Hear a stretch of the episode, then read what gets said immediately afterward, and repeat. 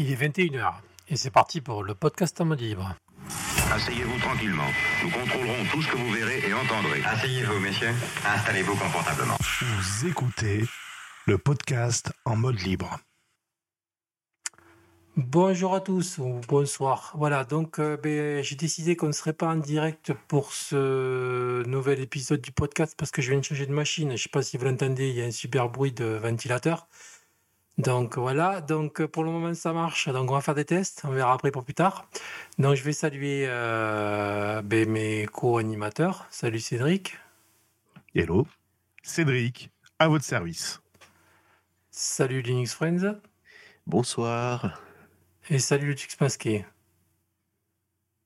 Il a coupé son micro. Eh, Tux Masqué, ton micro, il est coupé. Bonsoir à tous. oui, j'avais oublié de le démuter. Euh, donc, C'est comme dans toutes les réunions, en début de réunion. euh, oui, Madame Machin, votre micro est coupé. Voilà. Euh, après, juste une petite précision, Ben, moi, je les entends pas du tout, tes bruits de ventilateur. hein. non mais c'est chiant, moi ça me stresse. Ok. Ça, ça me stresse, t'entends un truc là, ça t'entends... C'est chiant. Mais j'entends rien du tout. Non, parce que oui, mais heureusement, la tour est sur le, sur le dessous. Je suis sûr que ce serait sur le bureau, je te dis pas, quand même, c'est chiant, quoi. Bon, C'est enfin, un portable. Non, c'est, si, je l'avais dit, je devais m'acheter un Ryzen euh, série 7000, là. Hmm. C'est de la merde. Franchement, c'est de la merde. Le BIOS, c'est n'importe quoi, c'est inconfigurable, c'est, euh, c'est, voilà, c'est, euh, j'aime pas. Ah. Mais le BIOS, Ah, est... Vivement le DOS et retournons sur Mumble, tu verras, tout marchera bien. Mais le BIOS, il est propre au fabricant, il n'est pas propre euh, à- au processeur Oui, Ryzen. mais je m'en fous, c'est un BIOS Asus. Enfin, ça va quand tu as l'impression que tu es en train de. Tu sais, tu es devant un réacteur RBMK, là, tu sais, à Tchernobyl. Attends, si Ouais. j'appuie sur un truc, ça va péter. J'ai fait une mise à jour de BIOS à cause de la température des Ryzen. J'ai j'ai eu peur de cramer ma carte mère. Et pourtant, c'est pas la première fois que je fais un BIOS, euh, enfin, que je fais une mise à jour de BIOS. hein. Ok, d'accord. Euh, c'est vrai que le... C'est vrai que le BIOS, avoir un BIOS simple à utiliser et puis qui est traduit en français, c'est important. Et en plus, le problème, c'est que sur le site du fabricant, tu as la notice de la carte mère qui est traduite en français, mais pas le BIOS. Enfin, pas tout ce qui est gestion du BIOS. Alors là, effectivement, je serais devenu fou. Voilà, donc la traduction, ça va au bout d'un moment, mais la traduction, ça te, ça te traduit pas tout, quoi. Une petite question d'ailleurs, est-ce que tu as dû modifier un truc dans le BIOS pour pouvoir installer Linux ou euh, non? Non, mais j'ai l'impression que c'est foutu un secure boot. C'est-à-dire que pour entrer dans le BIOS avec Pop OS, je suis obligé de faire une manip, c'est-à-dire comme si j'allais rebooter mon Pop OS pour pouvoir entrer dans le BIOS. Alors, je ne sais pas si vous avez vu, euh, mais depuis quelques semaines, euh, le Secure Boot euh, pose problème avec Ubuntu et toutes les variantes Ubuntu. Eh bien, ça doit être ça. Et donc, euh, il est recommandé de désactiver le Secure Boot. Hein Euh, parce que ça va être compliqué parce qu'il y a deux mois déjà, il, de- il demandait à ce qu'on passe en secure boot de manière systématique, euh, oui, de manière systématique, et il voulait ne supporter que l'UFI. Euh, donc si on fait du rétropédage, là, ça va être compliqué. Bah, disons qu'ils ont, ils fait une mise à jour du firmware Grub qui a foutu en l'air toutes les signatures, je crois. Et ce qui fait que bah, quand tu installes une nouvelle machine, tu ne peux pas installer avec le Secure Boot activé. Et sur les machines existantes, je ne sais pas ce que ça veut dire. S'il n'y a pas eu la mise à jour, peut-être qu'il n'y a pas de problème, mais s'il y a eu cette mise à jour, euh, vous risquez de plus démarrer. Magnifique. Ton Bon. micro est un, un tout petit peu faible. fort. Qui ça? Ah, je pensais que Tux Masqué, il avait un petit peu trop fort, Alors- parce que moi, Alors, rouge. soit, soit le tux masqué est un peu trop fort, soit c'est Cédric qui est un peu trop faible. Ouais, tu- je suis un peu loin du micro. Voilà. Euh, on va passer à la rubrique des salutations. Donc, on va saluer euh, Infomaniac. Voilà, donc euh, Linux Friends, euh, c'est de la merde. Voilà, donc il a dit que votre suite bureautique c'était de la merde. Donc, vous allez travailler dessus. En plus, ce soir, ils sont pas arrivés à se connecter avec Cédric. Donc, c'est de la merde. Voilà. Ben, ça sert à rien de mettre une Ferrari quand tu as besoin de traverser un champ. Tu prends une Dodoche. Et ben, Etherpad fonctionne très bien. Voilà, Non, non, mais il faut qu'il le sache. Il faut qu'il le sache que ça marche pas. Il faut qu'il le sache. Si tu leur dis pas, ils vont pas le savoir. Voilà, c'est on était sur 4, il y en avait que deux, ça marche. Donc 50%, quoi. Voilà, comme ça, c'est réglé. Donc, revoyez un peu cette gestion de la suite bureautique parce que c'est vrai que quand on est débutant, au début, c'est vrai que c'est un peu euh, déroutant. C'est vrai que je, je l'avoue aussi, il faut bosser dessus. Mais euh, si vous n'avez pas le temps, c'est vrai que c'est un peu chiant à apprendre. Voilà, donc euh, bossez dessus les mecs. Ça, et euh, on va finir aussi les salutations aux petits commentaires que j'ai vu cette semaine qui n'ont rien à voir avec l'informatique. Il y a monsieur Hugo Décrypte qui a fait un petit sondage. Je sais pas ce que je devrais pas en parler, mais c'est pas grave. Sur les soignants qui vont reprendre le boulot, vous savez, ceux qui sont pas vaccinés. Donc voilà, donc j'ai vu de tout et de n'importe quoi dans les commentaires, donc ça m'a légèrement un petit peu gonflé. Donc je me suis permis d'intervenir, parce que bon, euh, quand on rentre à l'hôpital, hein, on passe toute une série d'examens. Même si vous n'êtes pas pro-vaccin ou que vous l'êtes, mais chacun, chacun son truc, quoi. Voilà. Mais il faut respecter les deux. Voilà. Donc il y a des gens comme moi qui n'ont pas eu le choix, et ben, euh, ils se sont fait vacciner parce qu'il fallait bien qu'ils payent le loyer. Et les gosses, ils ont rien demandé derrière, donc il faut payer la bouffe. Hein. Et euh, quand on nous envoie dire on peut faire autrement, non, non on ne peut pas faire autrement. Il n'y a qu'à voir ceux qui travaillaient dans les, euh, dans les restaurants. Quand il y a eu le Covid, dès qu'ils ont eu l'occasion d'avoir des week-ends, ils ne sont plus revenus après au restaurant. Donc voilà. Sur ce, arrêtez de dire n'importe quoi et renseignez-vous un petit peu dans les différents domaines avant de parler. Voilà, le sujet est clos. Allez, on attaque l'intro, l'édito. On attaque. C'est parti. Je suis désolé, Pierre, ça,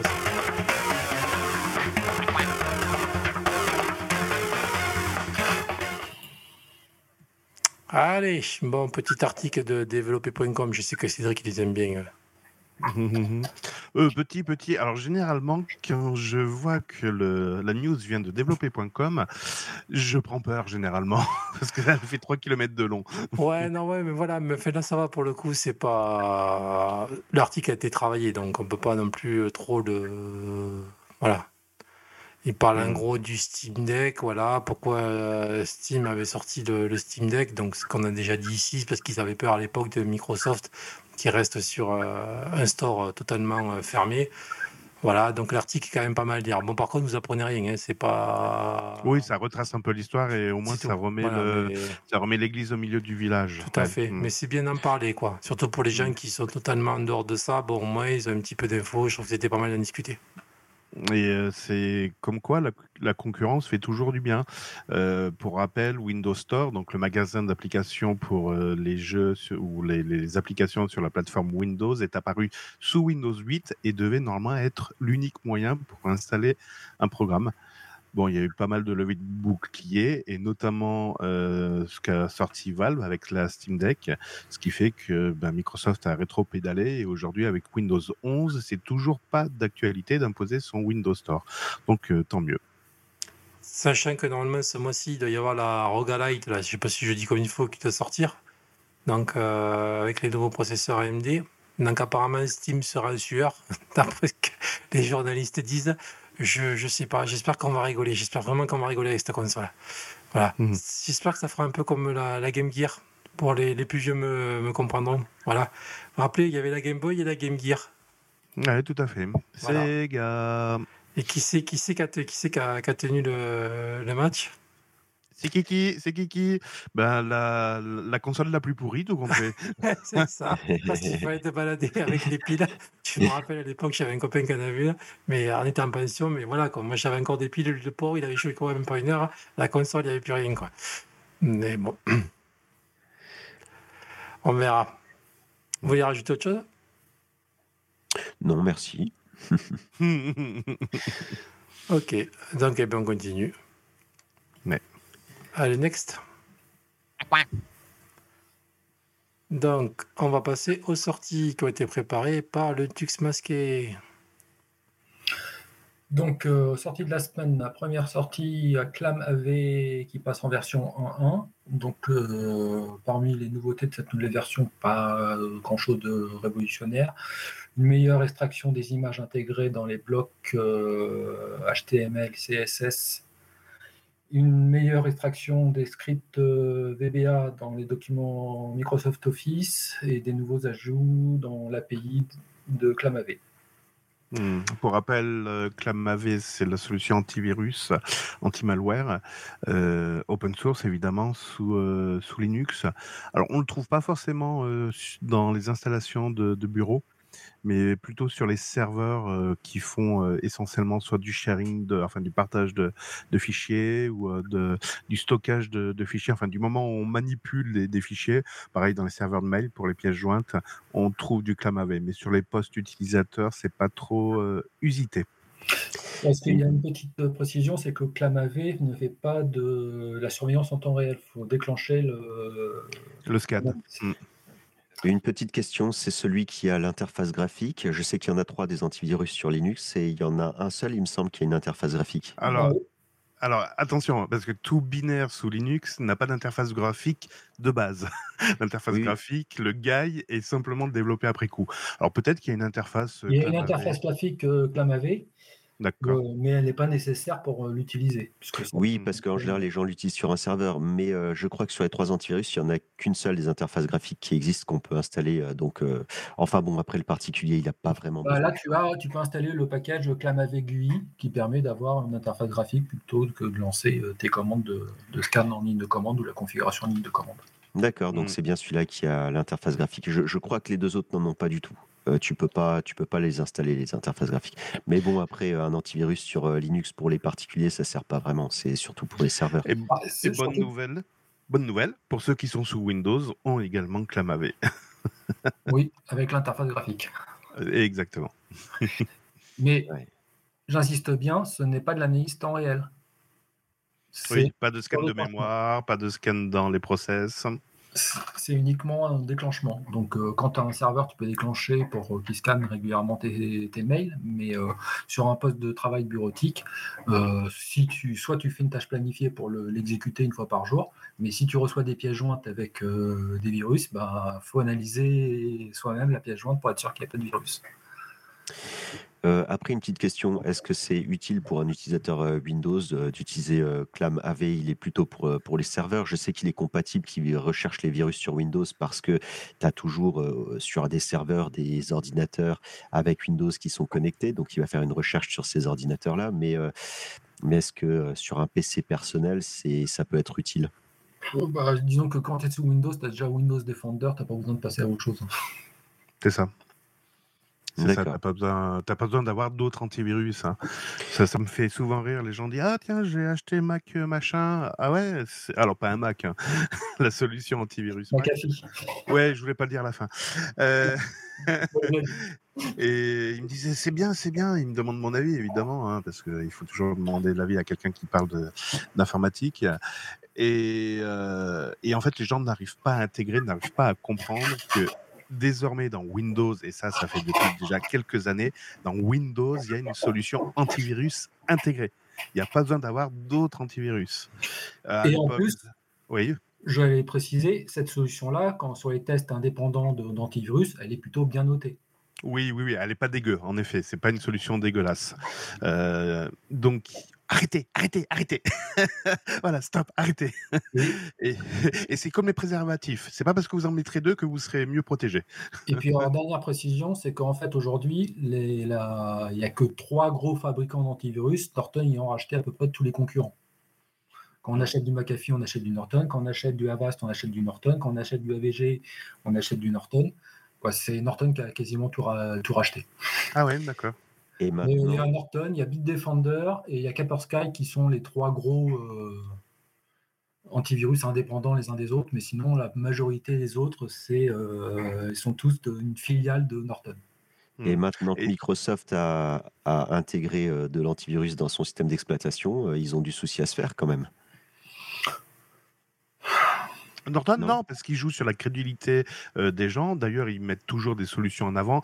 Protection en temps réel quand vous surfez, euh, pare-feu. VPN. Il y a aussi un pare-feu déjà qui existe, VPN, exact. Euh, scan des mails en direct. Enfin, en fait, ils, ne font que rajouter des icônes et des lumières qui clignotent dans tous les sens, mais le truc, il fait ni plus ni moins ce qu'il faisait habituellement ou ce que fait Microsoft. pour, tout à l'heure, tu as posé la question sous Linux, est-ce intéressant? Euh, j'ai envie de dire, si tu reçois pas de mail avec des pièces jointes où tu les ouvres pas, tu les supprimes directement, euh, mis à part être un clicker fou euh, sur le web, il n'y a aucune raison. Les fichiers, les seuls fichiers que tu peux télécharger, entre guillemets, c'est depuis la Logitech pour installer des programmes. Et eux, par contre, ils sont déjà, normalement, ils sont dépourvus de tout malware et, antivirus. Donc, normalement, non, il n'y a pas de risque avéré si tu fais pas du, du, du, partage de fichiers, si tu proposes pas aux gens de déposer du fichier, si tu fais pas du téléchargement illégal, il n'y a aucun risque. Et derrière, de plus, si tu n'es pas en administrateur, euh, Oui. euh, comme ça, euh, l'exécutable, euh, il y a peu de chances qu'il aille euh, t'infecter ton, ton système. Oui. Et pour les bidouilleurs, ceux qui ont pas mis, ceux qui ont mis l'option, euh, ceux qui ont pas mis l'option, pardon, no password dans Sudo, ça devrait bien se passer aussi. non, c'est bien, je, euh, voulais une explication euh, comme ça, parce que bon, c'est vrai que ça sert pas à grand chose, mais un petit peu comme tout utilisateur Linux, je pense, j'ai j'ai un petit peu regardé comment fonctionnaient les antivirus. Alors, euh, n'étant pas euh, fanat euh, de, de me complexe, de, de vouloir me compliquer le, la tâche, j'avais utilisé euh, Clam AV parce qu'il avait l'interface graphique, mais effectivement, bon, ça servait pas à grand chose, quoi. Donc voilà, non, bah c'est bien, je suis content. merci pour l'explication, Cédric. Ça, ça recoupe au moins avec les infos que tu avais récupérées. Bah, ça recoupe avec la conclusion que j'avais eue, c'est que ça sert à rien en tant que particulier d'avoir un antivirus sur euh, quand tu utilises Linux. Et après, pour les antivirus euh, sur Windows, euh, bah, c'est un petit peu comme Windows, ça sert pas à grand chose. c'est utilise pas Ah, je, Windows. suis, et- je suis mitigé, moi. Je, moi, j'en ai, je, moi, j'en ai un quand même. J'ai quand même un mauvais qui tourne derrière. Ah bon, tu as tu as installé ClamAV, Ah, toi ben oui, moi, quand, euh, moi je me contente pas qu'à faire de la navigation sur Internet. hein. Même la navigation sur Internet, euh, je enfin, voilà, Et tu télécharges des trucs et voilà. Donc, euh, Alors pour tes pour tes AVI ou MP4, ça sert à rien de les passer à l'antivirus. non, normalement. non, mais j'ai pas pour, pour les, pas pour les vidéos. Mais euh, tu le mets en, en Mais euh, je peux te garantir que même mon gosse, il a l'antivirus. Et des fois, moi, je rigole quand je vois les historiques. hein. Ah bon? Ben, tu vas télécharger des modes sur des sites un peu obscurs, tu vas faire ci, tu fais ça, ça va très vite. hein. Ouais. Bon, ouais. il se déclenche pas, Mais- il se déclenche pas. Mais bon, c'est quand même bien de savoir ce que tu as, ce que as qui traîne dans la machine, quoi.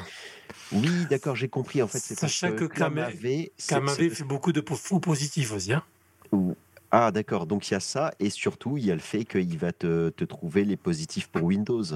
Ça Ouais, aussi, ça, bon, quand ça. tu télécharges un fichier, c'est bien de temps à autre, quand tu sais pas d'où il vient, tu le mets sur virus total. Déjà, bon, t'es un peu plus tranquille, quoi.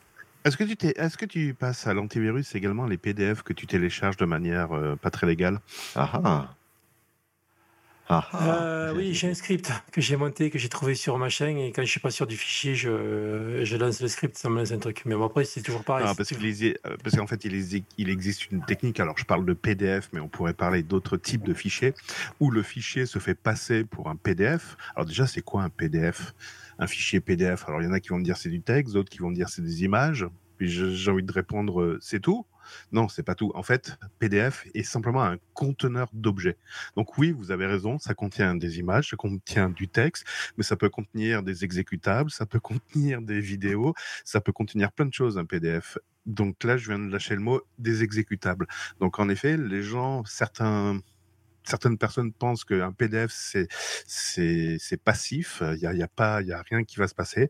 Ben c'est pas vrai. Alors heureusement pour l'instant, pour chance, on n'a pas de reader euh, Acrobat sur euh, Linux, mais sous Windows, on peut mettre un exécutable qui sera exécuté par Adobe euh, Reader et faire exécuter plein de choses. C'est ce qui se passe en ce moment sur YouTube. Et les YouTubeurs euh, reçoivent le PDF en pensant que c'est un contrat de sponsoring et ils cliquent dessus.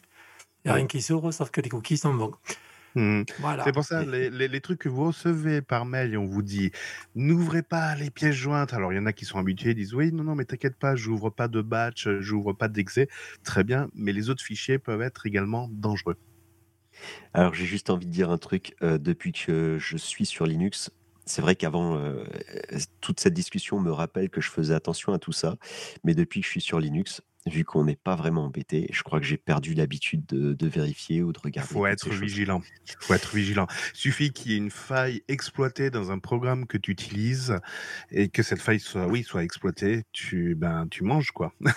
Je, je comprends, mais j'ai pris l'habitude aussi d'avoir euh, tous des liens de confiance parce qu'effectivement, quand tu installes un logiciel, un truc, ça vient de ta Logitech où ça a été contrôlé, vérifié, euh, euh, tout est plus ou moins sûr. On entend que tu tapes au clavier. hein. Et, Il est euh, en train de nous dire fermez-la, next. mais euh, oui, non, mais en fait, c'est tout des réflexes que j'ai perdus. Euh, je, comme t'en as pas vraiment besoin, t'es jamais embêté, tu sais. Alors, tu sais que ça existe, mais c'est vrai que je fais plus du tout attention à tout ça parce que on est vraiment sur Linux, t'es quand même vachement euh, euh, sécurisé. Donc, euh, j'ai j'ai perdu ces réflexes de, de faire attention. Mais c'est bien de le rappeler. contrôler. Voilà. Ben, ouais, de le rappeler. Tu en as quelques-uns, tu as deux chevaux de Troie et tu as quelques virus hein, sous Linux. Et tu as des Euh, vers, ouais. Ouais, mais euh, après, c'est toujours euh, très compliqué. Même si tu télécharges un, un fichier, tu vas sur un site internet, tu fais n'importe quoi.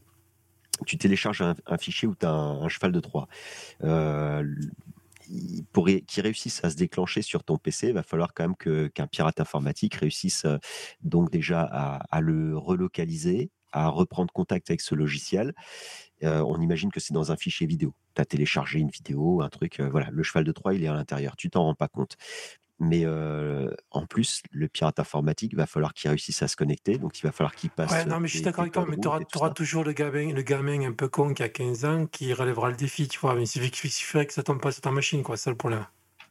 Mais même en relevant le défi, enfin, c'est super compliqué, quoi. C'est pas un gamin de 15 ans qui va réussir à te, te pirater ton PC Euh, avec ce un, un qui, cheval de ce Troie. qui, ce qui est arrivé il y a pas longtemps au Royaume-Uni, il y a des gamins qui se sont amusés. Ouais, je sais pas si c'était l'année dernière, je crois. C'est que des, des PC sur Windows qu'ils ont piraté.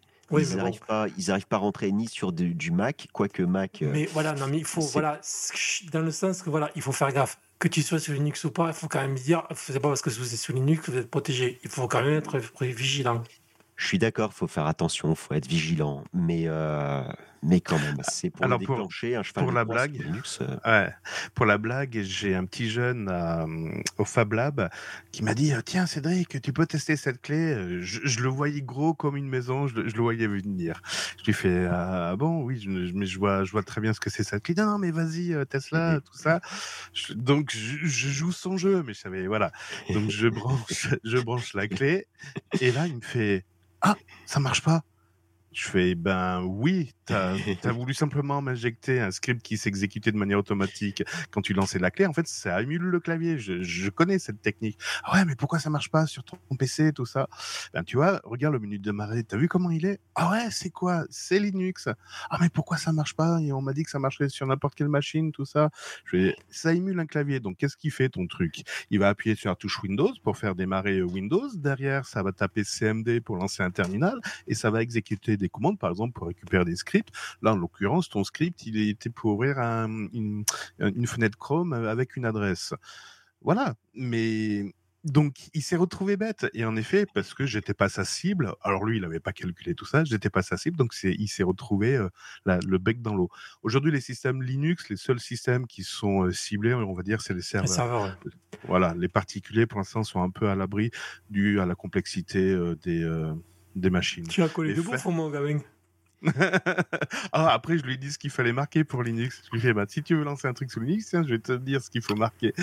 Et là, je lui ai montré que ça pouvait marcher.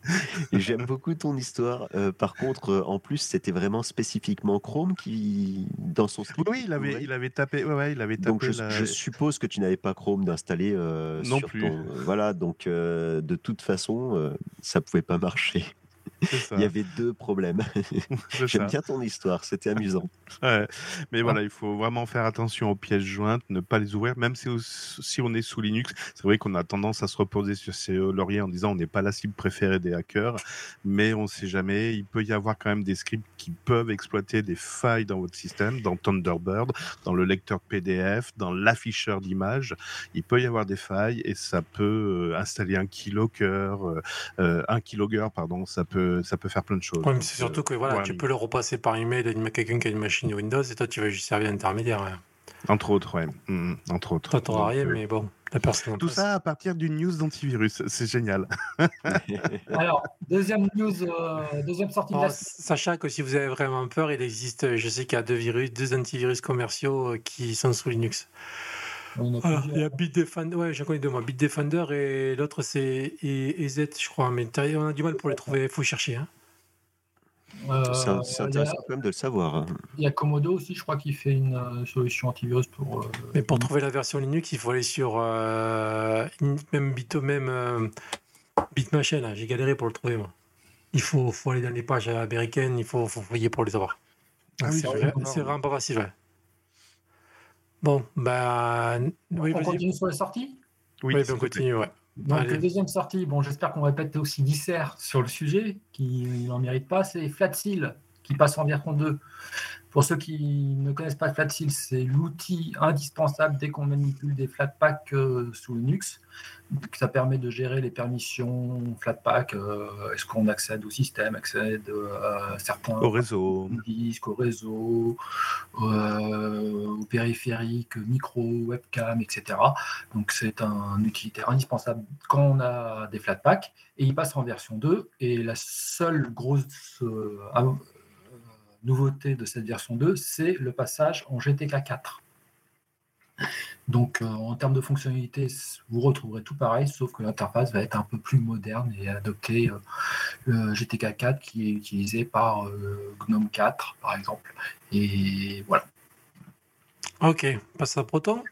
Proton qui passe, qui est sorti en version 3.8.0-2. Euh, en termes de nouveautés, plusieurs corrections. Ben, Electronic Arts, déjà, tout ce qui est lanceur de, de jeux Electronic Arts, c'est déjà, ça c'est beaucoup. Voilà.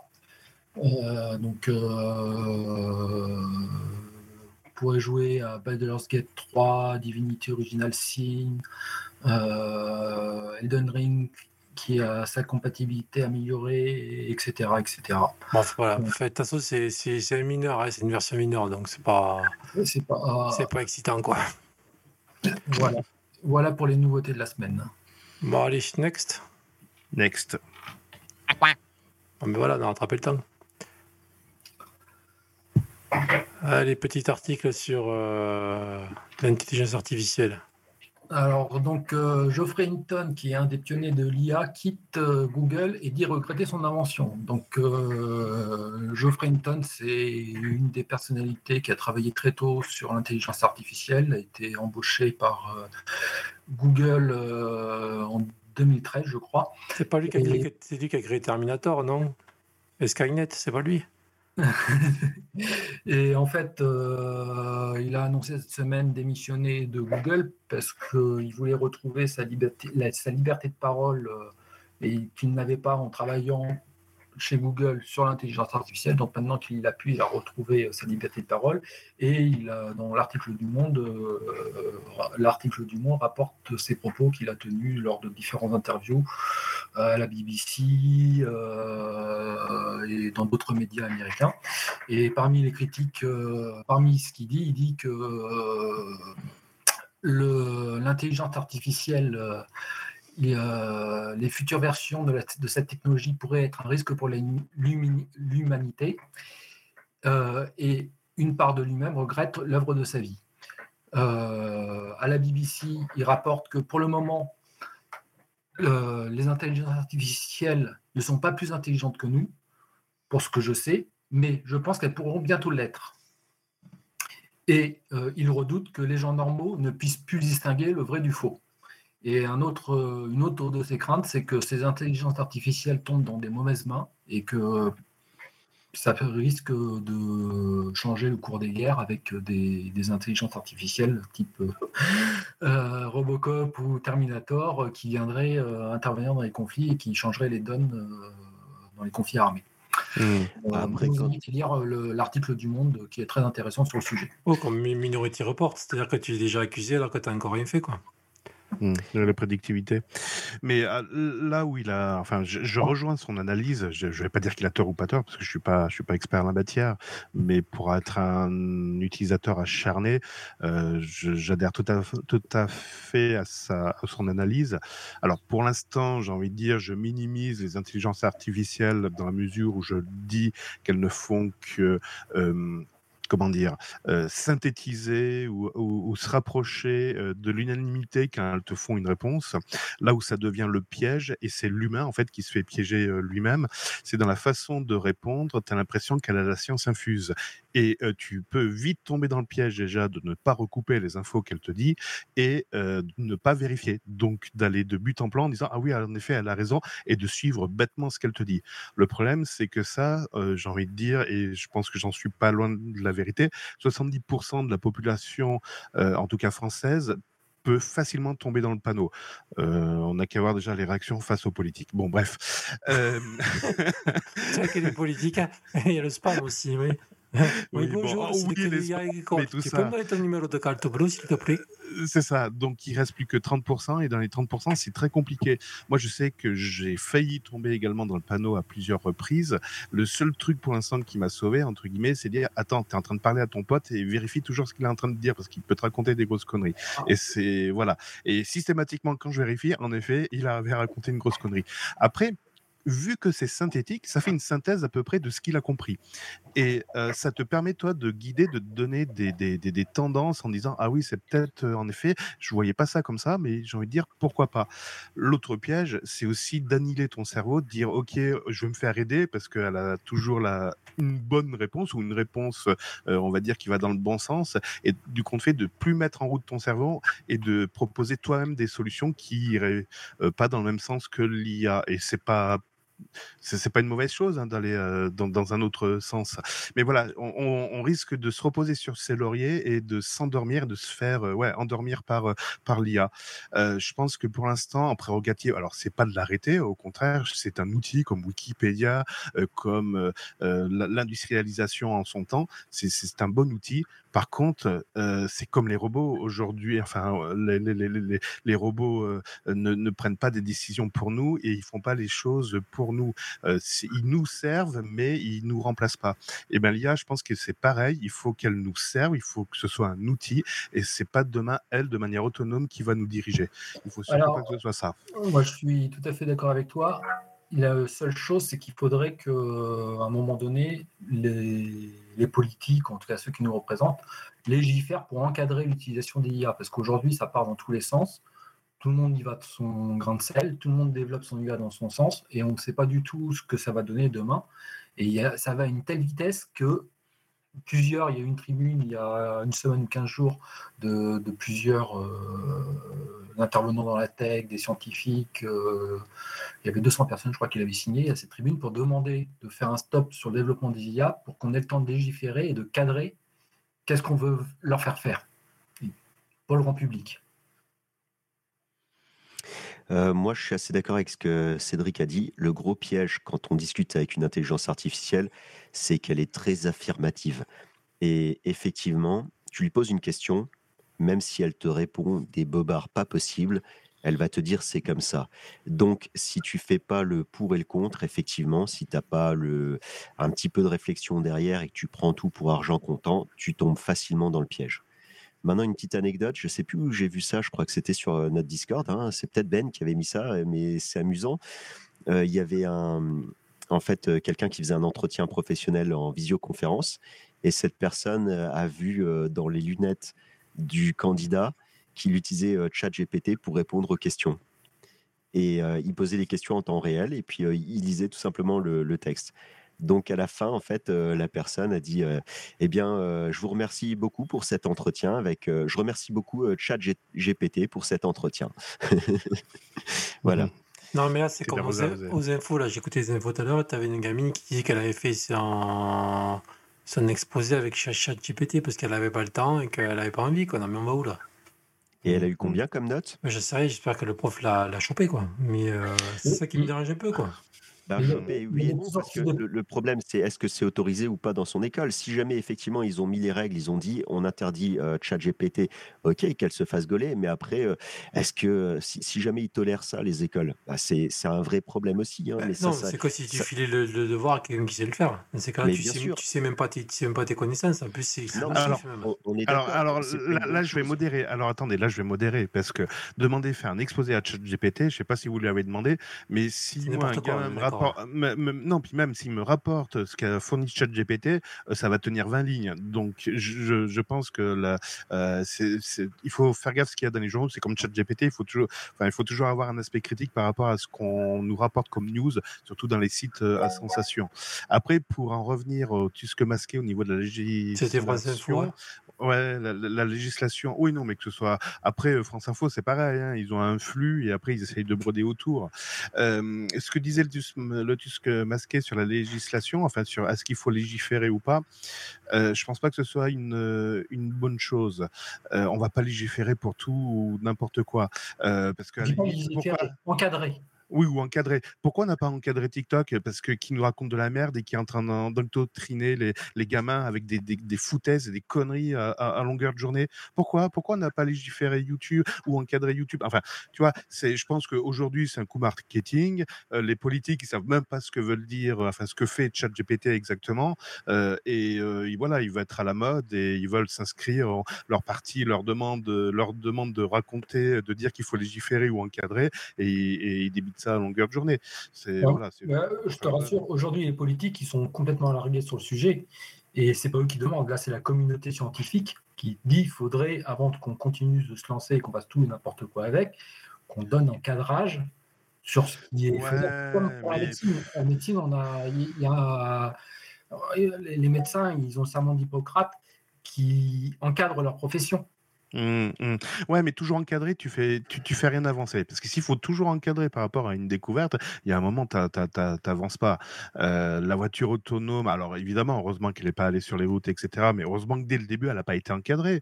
Euh, parce que ça voudrait dire qu'on n'aurait pas fait autant d'avancées et on n'aurait pas découvert que pour l'instant, la voiture autonome n'est pas du tout prête et elle ne sera pas prête d'ici 10 ou 20 ans, je pense. Mais, mais le, le but n'est pas d'encadrer la recherche. Le but est d'encadrer l'exploitation qu'on en fait dans le domaine public.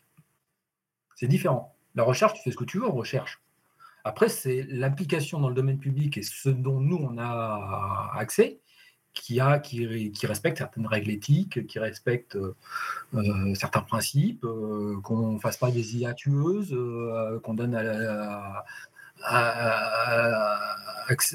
rende accessible au grand public, etc. Ouais, mais c'est parce qu'on est parti dans une simplicité. Là, on repart sur les étudiants euh, qui s'appuient euh, là-dessus. Euh, j'ai envie de dire, du temps de mes parents, il n'y avait pas forcément des devoirs à faire à la maison à longueur de, de, soirée. Il y avait plus de proximité. Ils étaient plus interrogés en direct. Et les examens de fin d'année, moi, je me rappelle d'avoir passé des grands oraux en, fin d'année. Est-ce que ça existe encore aujourd'hui? Non, parce qu'ils veulent qu'on soit plus productif avec moins moins de monde. Donc maintenant, ils demandent des écrits à tout le monde. Et ouais, ben, quand, quand le gamin euh, utilise euh, ChatGPT, au crie au scandale. Euh, il faut peut-être se reposer la question initialement. C'est est-ce qu'il manquerait pas du monde dans les universités ou dans les écoles pour pouvoir encadrer tout ça? Enfin bon, bref. Il bah, faut peut-être même revenir en présentiel plutôt que de tout faire à distance. Aussi, voilà, oui. non, pas pour tout le monde, s'il te, te, plaît. Non, pas pour tout le monde. non, mais je veux dire à l'université. Ah oui, à l'université. Oui. Non, parce que euh, ça permettait d'éviter les blocages d'université, de tout faire à distance, mais d'un autre côté, euh, l'enseignement à distance, je pense que. Ah, il y a des biais. Hein. Moi, j'avais envie de dire par rapport aux intelligences artificielles, euh, pour, le, pour ce que j'en ai utilisé, si jamais maintenant on me lit ou je vois une réponse chat GPT, j'ai tendance quand même à, à le remarquer avec l'habitude. Je ne sais pas si c'est le fait c'est un petit peu comme quelqu'un qui s'exprime. En fait, au bout d'un moment, tu vas reconnaître, tu vas savoir qui parle comment, euh, qui utilise tel ou tel euh, vocabulaire ou je sais pas, et, et tu vas pouvoir reconnaître, par exemple, un article d'un journaliste. Et eh ben, ChatGPT, quand on me, quand je vois un texte qui a été fait avec ChatGPT, je le reconnais. J'ai tendance à le reconnaître. Alors peut-être pas à 100%, mais euh, si c'est un peu trop grossier, euh, je, le vois. Souvent, je vois des textes. Euh, c'est toujours, ça reste toujours un petit peu neutre. C'est toujours très étoffé. C'est toujours un petit peu lourd à lire et ça m'ennuie en fait. Une réponse chat GPT, ça c'est voilà. Au bout d'un moment, en fait, tu repères, tu repères le truc à force de l'utiliser. Je pense et il faut s'en servir comme un outil et pas comme un remplaçant de quoi que ce soit. N'oublions pas non plus que pour le moment, l'intelligence, la vraie intelligence, artificielle, elle n'existe pas. Pour le moment, c'est toujours que des câbles et c'est toujours des, des logiciels qui euh, ils savent pas, ils n'ont pas de conscience, ils savent pas et, et avant de vraiment réussir à avoir quelque chose qui soit capable de réfléchir, il n'y a pas de réflexion derrière euh, ChatGPT. Il y a juste euh, une collecte de données et essayer de faire quelque chose de plus ou moins cohérent avec des 1 et des 0. Mais ChatGPT n'a aucune conscience et n'a aucune compréhension de ce qu'il vous euh, écrit, de ce qu'il mmh. vous renvoie. Toutes les informations. un synthétiseur. Moi, j'avais le même synthétiseur dans ma R25. Attention, portière avant droite ouverte. Waouh, t'as une intelligence. Ah, tu l'as pas regardé, c'est que, ça vaut, que ça vaut une fortune, ça maintenant? En fait, ça, ça imite, ça imite une intelligence pour nous, mais il n'y a rien d'intelligent pour le moment là-dedans. Donc, euh, avant d'être euh, à, à, comme on disait tout à l'heure, Terminator, c'est juste pour dire ça, quoi. Avant d'arriver à ça, il va se passer quand même. euh, Le quelques- pire, le pire, c'est quand tu demandes une checklist complète de tous les capteurs, bah t'en as pour une demi-heure. Il te liste tous les capteurs en vocal. T'as envie de flinguer le truc, tout simplement. Niveau de l'huile, ok, très bien. Portière avant droite, fermée. Ok, tais-toi, tais-toi. Sais que maintenant, c'est recherché, ça vaut une fortune. C'est vrai. Bon, Allez, Next. next. next.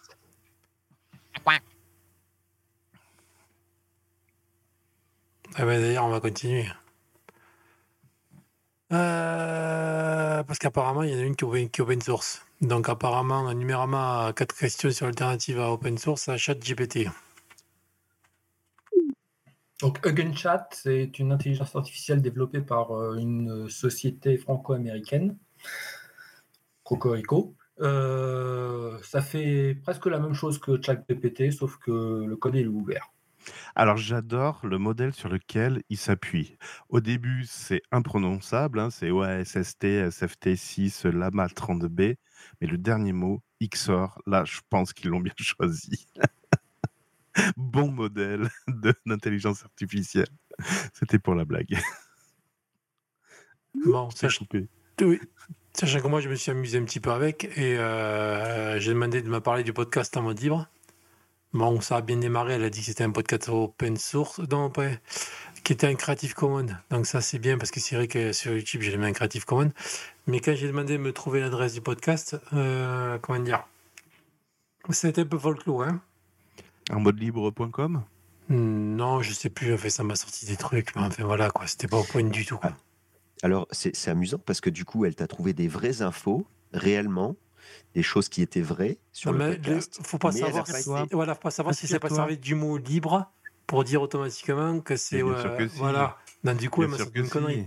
Bien sûr que si. Moi, je, je sais que des fois, quand je demande à ChatGPT, je m'en amuse parce que je lui demande euh, une explication sur une variable, un nom de variable. En programmation, généralement, les noms de variables, ça veut tout dire et rien dire. Et à l'intérieur, il y avait le mot, il y avait euh, l'acronyme DB comme database, base de données. Et donc, oui, alors elle avait une chance sur deux, entre guillemets, elle s'en fout réellement. Elle m'a sorti que c'était une variable qui faisait référence à ma base de données. Euh, oui, d'accord. Donc ça veut dire que j'ai bien choisi le mot DB. Ou pas. Merci, docteur Dembus. Voilà, voilà, voilà.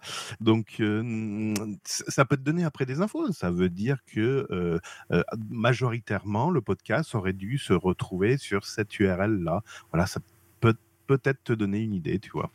Donc, en gros, ce que tu viens de nous expliquer, c'est qu'elle invente plus ou moins par rapport aux carrément. informations. C'est ça. les infos- Ah, mais donnes- carrément. Ah, c'est pas plus ou moins. Voilà. C'est même pas plus ou moins. C'est en fait que dans son catalogue, elle a fait l'association avec le mot DB. Bah, la majorité des cas, quand on met le mot DB, c'est database. Donc forcément, ça parle de base de données. Donc vu que dans la majorité des cas, elle a trouvé ça, eh ben, elle m'a sorti ça. En, en effet. On en revient au fait qu'il faut faire très attention parce que finalement, elle t'affirme des choses qu'elle invente. Voilà. Donc, Mmh. si tu lis le truc, toi, tu penses que c'est une information, donc tu penses que c'est des vraies informations, et finalement, c'est rien du tout. C'est juste, euh, En fait, inventé. En fait, c'est une usine à fake news. Ouais, Eh ben, voilà, exactement. Eh ben, exactement. Et le, on- à l'époque de Jeanne d'Arc, elle aurait dit que Jeanne d'Arc, oui, aurait dû être, euh, aurait dû se faire brûler parce que la majorité des gens parlaient, euh, pensaient qu'il fallait qu'elle soit brûlée. Voilà. En fait, c'est oui, c'est ça. En, en vrai, euh, l'intelligence artificielle, c'est c'est super intéressant, c'est vachement bien, mais c'est toujours la même chose. Finalement, c'est l'humanité qui est pas prête avec les technologies qu'elle a. On fait toujours le mauvais choix. La- pour la grande majorité, les gens ne s'intéressent pas spécialement au fonctionnement et en font une mauvaise utilisation. Mais c'est ça le problème. c'est- ça le comme- problème.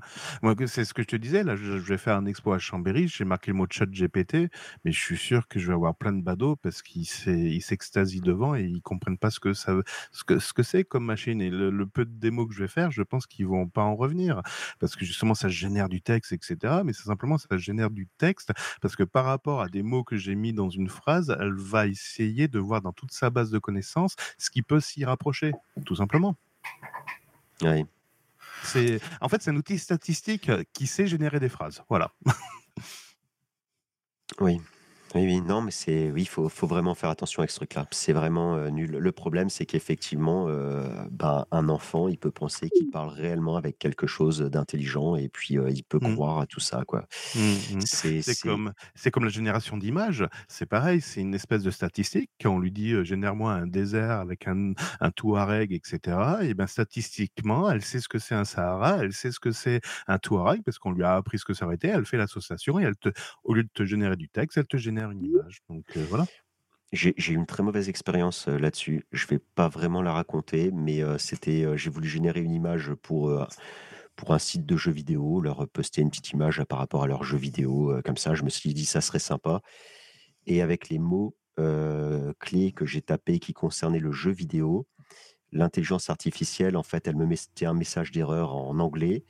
Et puis à chaque fois, j'avais ce message d'erreur et tout. Et au bout d'un moment, euh, j'ai traduit le message d'erreur et l'image, euh, enfin le, le message, c'était comme quoi euh, elle était tombée sur des images dangereuses et qu'elle pouvait pas du coup m'afficher, me créer une image par rapport à mes Mmh. mots-clés. Et en Oui, relisant, les oui, il faut en relisant, en relisant mes mots-clés, effectivement, là, du coup, parce que comme j'avais pas les, ouais. idées mal tournées, j'ai Mmh. absolument pas pensé à ça. Moi, j'ai mis des, Mmh. des mots-clés jusqu'à ce que ça puisse euh, essayer de me générer quelque chose. Et puis, j'ai persisté. hein, J'ai Mmh. fait, euh, j'ai dû faire une dizaine de recherches avant de, de, de traduire le message en anglais. Mais je me suis aperçu effectivement qu'avec les mots-clés qui concernaient le jeu, qui était un jeu très infantile, très gentil, très euh, mignon, et ben qu'effectivement, ça avait pu tomber sur des photos, des images assez dures. Mmh. Et euh, ça a essayé de me générer, l'intelligence artificielle a essayé de me générer une image euh, franchement euh, atroce. Et Mmh. effectivement, elle était bloquée. Heureusement qu'elle était bloquée parce que j'aurais été choqué. hein. Je m'attendais pas du tout à voir ça. Euh, Mmh. mais je, ah, bon, moi ça va, je suis adulte, mais j'imagine un enfant qui aurait voulu générer, qui aurait voulu faire la même chose. Mmh. Waouh, heureusement qu'il y a quelque chose qui a bloqué parce qu'effectivement, tu te serais retrouvé avec des, des, des images, en plus en forme de photos, euh, qui auraient été absolument dramatiques pour, euh, pour un jeune esprit. Mmh. Et c'est vraiment quand j'ai réalisé ce qu'elle était, ce, qu'elle- ce que l'intelligence est- artificielle essayait de me générer comme image, j'ai eu peur. Je me suis dit, waouh, heureusement que c'est moi. Heureusement que, c'est, que je suis adulte. Mmh. Heureusement que c'est pas un enfant qui a. Et heureusement que ça a bloqué. Mmh. Enfin voilà, Mmh. c'était la petite anecdote. Non, les intelligences artificielles, non, pour le moment, c'est pas au point. Mais ça, ça, ne- je vois même pas. Ah puis ça il y a rien d'intelligent. Tu lui demandes un avis sur quelque chose, elle va te sortir son avis. Tu vas essayer de la contrer avec des arguments et cetera. Elle va dire: «Non, mais non, vous avez pas tout à fait raison», machin. Au bout d'un moment en disant: «Beh, écoute, tu m'empêches de penser comme, heu, je veux et je pense que c'est comme ça» et là d'un seul coup, elle va vriller, elle va dire: «Ah oui, vous avez peut-être raison». Ah. Mais oui, parce qu'en fait, elle en sait rien. Donc, à force que tu, tu lui dises euh, non, mais t'as tort, bah, c'est comme euh, celui qui a réussi à lui expliquer. Au bout d'un moment, ça a pris du temps, hein, mais il en a fait une petite vidéo. Euh, il a réussi à lui expliquer que 2 plus 2 égale 5. Voilà. Mmh Et, euh, Mmh. et, et pas de manière mathématique avec euh, une, une erreur mathématique Non, exploitée, non, non, exploitable. Mmh. Non, non, Mmh mh. parce que, parce que tu as des calculs comme ça. hein. Tu peux faire 1 plus 1 égale je sais plus combien. Tu peux réussir avec une erreur de maths, mais c'est le calcul est très compliqué. Mais là, c'est pas une erreur. voilà, en conclusion en Ouais. conclusion, c'est un outil, heu, c'est un outil, heu, statistique. Heu, d'ailleurs aujourd'hui, il existe enfin les les certains recruteurs recherchent des gens qui savent écrire dans ChatGPT parce que justement il y a des mots clés, il faut l'amener à un sujet intéressant. On peut pas lui sortir une poser une question bête comme ça et cetera. Heu, ben, par exemple, tout con, hein, vous lui dites à ChatGPT, vous ouvrez un nouveau un nouveau, une nouvelle discussion, tu vous lui dites, «Voilà, programme-moi ça». Bah, elle va vous sortir un programme, mais si vous savez pas lui demander exactement, bah, elle va vous sortir un programme dans un langage, peut-être que heu, alors généralement là, à 90 elle sort du Python. Se trouve, vous voulez le faire en PHP, voilà. Donc il existe des métiers où les gens savent entre guillemets, heu, commander, heu, donner des instructions à ChatGPT pour aller, bah, pour sortir, ce qu'il en est. Donc c'est simplement un outil statistique avec des requêtes, tout simplement. Et bientôt, à l'école, vous allez avoir l'option en terminale, euh, parler de ChatGPT. C'est ça. Mmh. Donner des instructions à ChatGPT. Après le SQL, donner des instructions à ChatGPT. Bon, next. Allez, Next.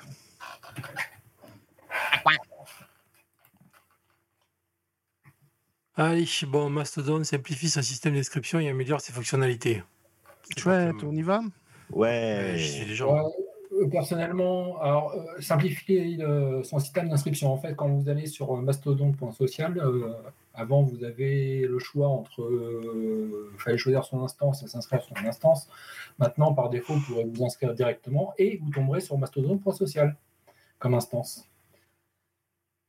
D'accord. Euh, c'est ça la simplification. Euh, par contre, en termes de nouvelles fonctionnalités, moi, une fonctionnalité que je trouve intéressante euh, parmi la tonne de nouvelles fonctionnalités annoncées, c'est la possibilité de pouvoir partager un, un poète et y ajouter un commentaire en partageant. Ce que fait, c'est une fonctionnalité Twitter qui a été reprise par monde, qui est, à mon avis, très intéressante. Et vive le progrès. Voilà. Je crois que tu peux changer d'instance aussi plus facilement aussi. Je crois qu'il y a un truc comme ça. Bah, en fait, euh, je te propose. Euh, tu peux aujourd'hui, tu peux déjà changer d'instance maintenant, tu exportes tes données. mais tu, peux le, hein. tu, peux le, faire encore plus facilement maintenant. Et là, a priori, ils mettent un bouton pour, euh, sur l'instance mastodonte.social pour pouvoir migrer vers une autre instance. Euh. Ouais, parce qu'avant, c'était vraiment pas simple. Il fallait, euh, il fallait créer ton compte en face, après demander un transfert. Enfin, c'est comme un changement de nom de domaine chez OVH. Ça peut prendre longtemps. bon. La bonne nouvelle, c'est qu'effectivement, Mastodonte s'améliore et donc, ça veut dire qu'ils vont continuer. Ils travaillent tout le temps dessus et j'espère qu'ils vont avoir des, des, progrès qui vont simplifier de plus en plus le, système de manière à ce qu'il conserve les, les gens qui, ont été, qui lui ont fait confiance et qui sont venus sur lui, les nouveaux clients. Parce que, bon, ça serait bien que ce système il, fonctionne. Mais pour le moment, ça reste toujours encore un petit peu, un petit peu, comment dire, c'est pas user friendly pour le moment, non? Bah si, moi j'ai goûté du Twitter d'ailleurs, t'as qu'à voir, c'est la news ils disent il y a un milliard de posts par, euh, par mois apparemment, ils viennent passer. Mais non, non, c'est bien mon donc tu n'es pas emmerdé, t'as pas de casse-couille, t'as un problème, c'est vite réglé. Enfin, euh, à comparer ça avec Twitter, je préfère encore Mastodon. Hein. Bah, euh, moi, je trouve que c'est simple aussi complexe que Twitter. Hein. C'est pas. Mais tu, trouves que c'est plus facile à utiliser que Twitter? Pour moi, c'est équivalent.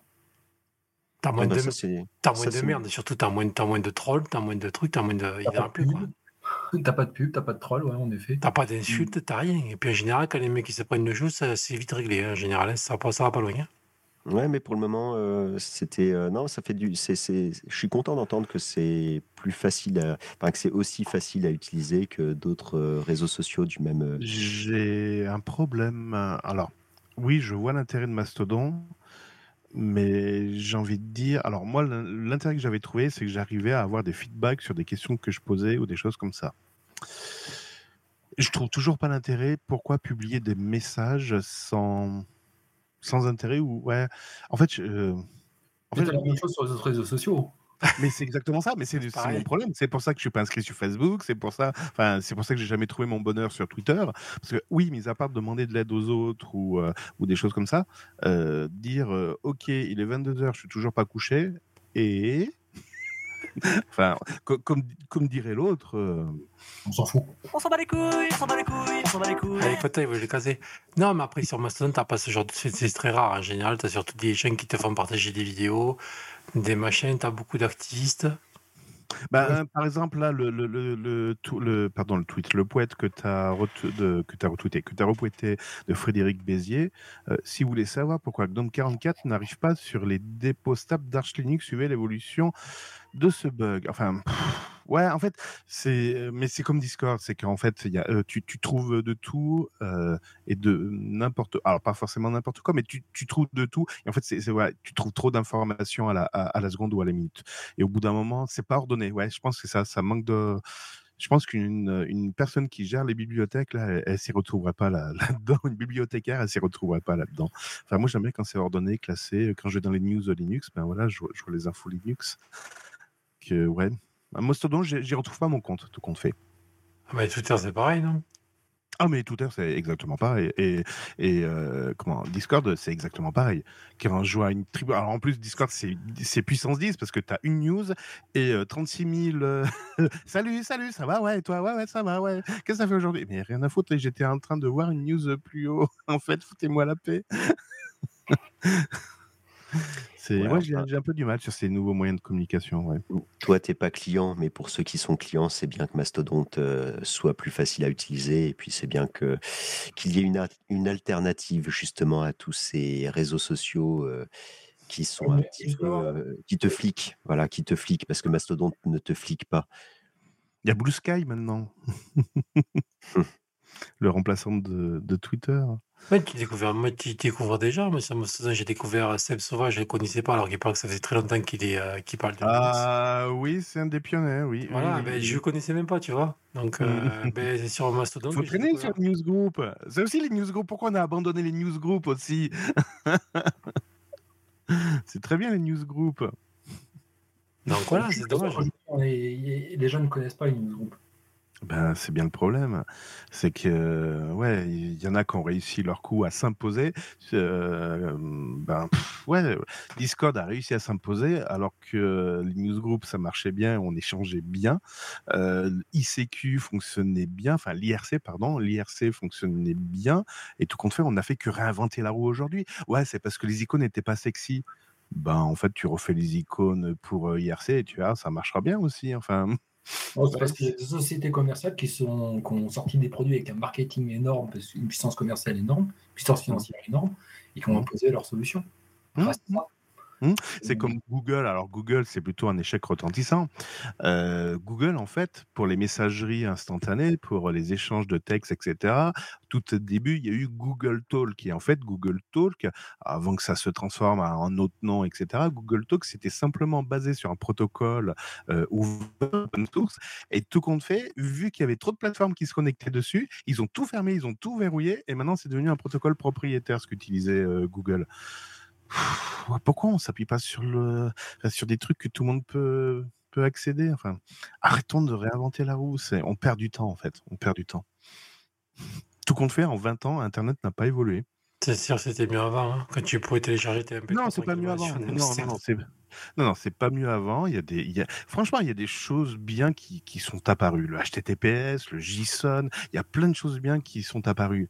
Mais, euh, mais, euh, ouais, Discord, c'est ni plus ni moins euh, les, les newsgroups qu'on avait avant. On perd du temps là à changer systématiquement. On perd du temps. C'est, je vois pas l'intérêt. C'est comme les navigateurs. Là, je vois une image, mais c'est tout à fait ça. Ouais, on sort Brave, on sort, euh, on sort Vivaldi, on sort Opera, on sort Edge.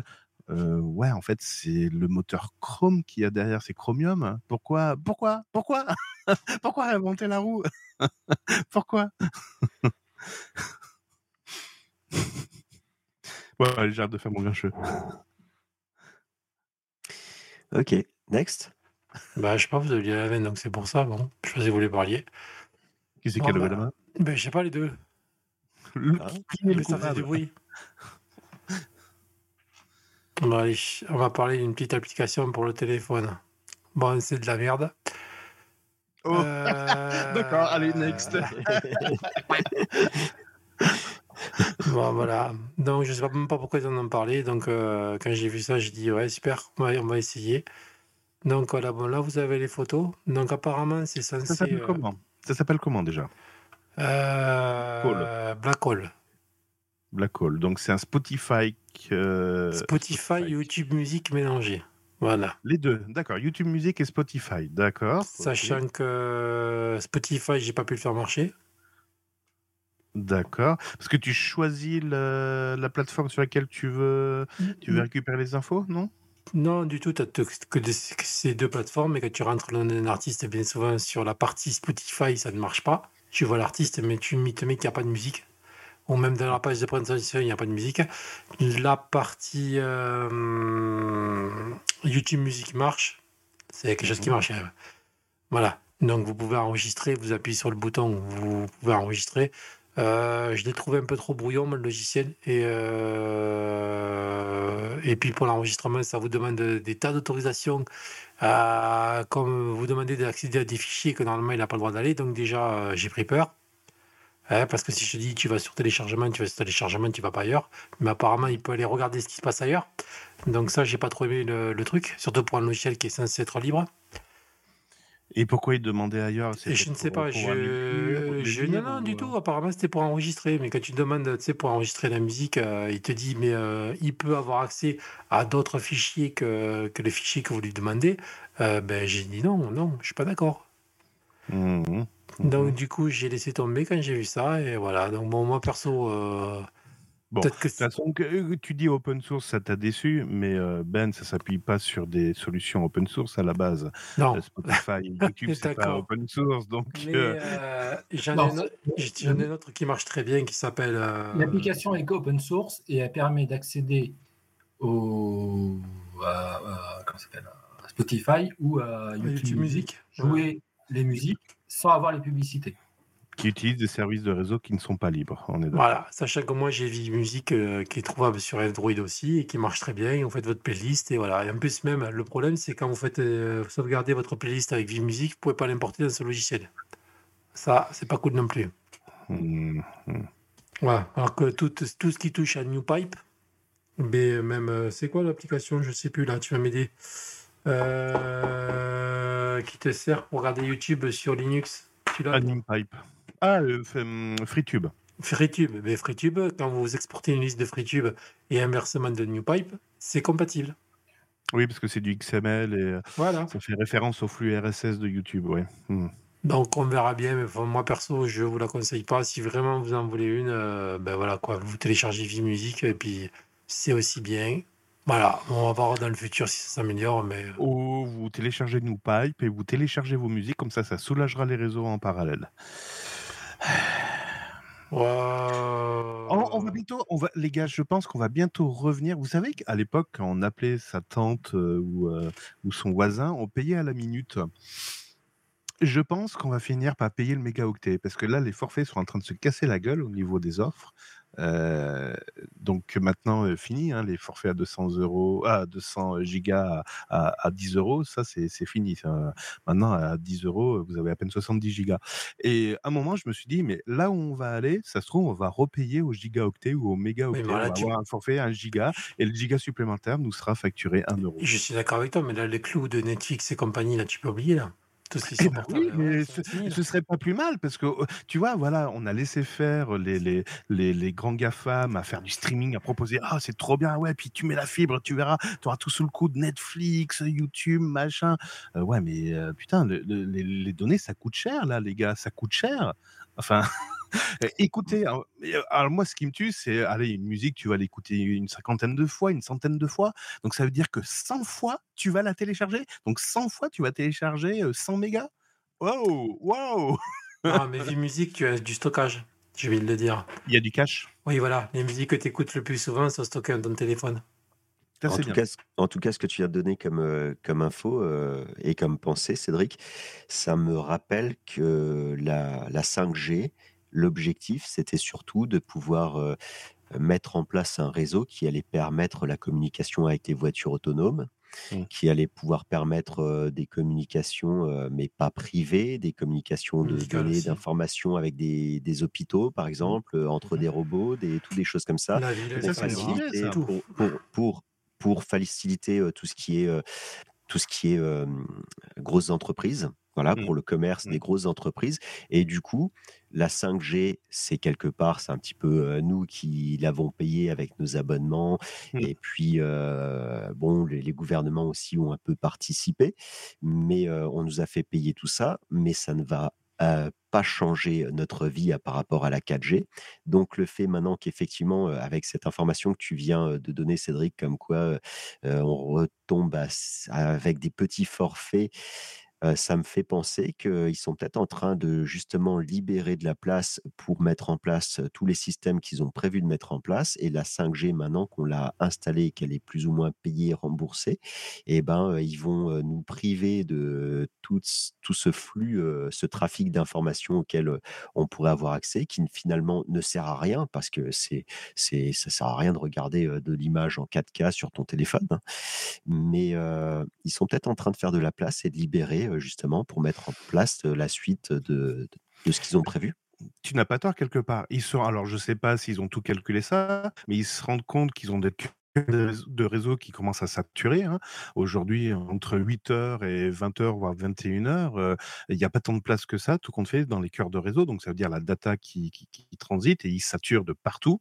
Donc, oui, je pense qu'à terme, tout ce qui était en streaming et tout ça, il y en a qui vont le regretter parce que ben, ils pourront plus l'utiliser ou il faudra qu'ils passent à la caisse. Mais ça fait longtemps, hein, c'est une, une ça. C'est les, les, fournisseurs d'accès à Internet se demandaient comment ils allaient faire payer Netflix et YouTube pour la bande passante qu'ils occupent de manière générale pour, tout, pour tous leurs abonnés. Parce que ça, ça a un coût et que pour l'instant, personne ne le supporte. Si, les fournisseurs d'accès, donc indirectement, nous.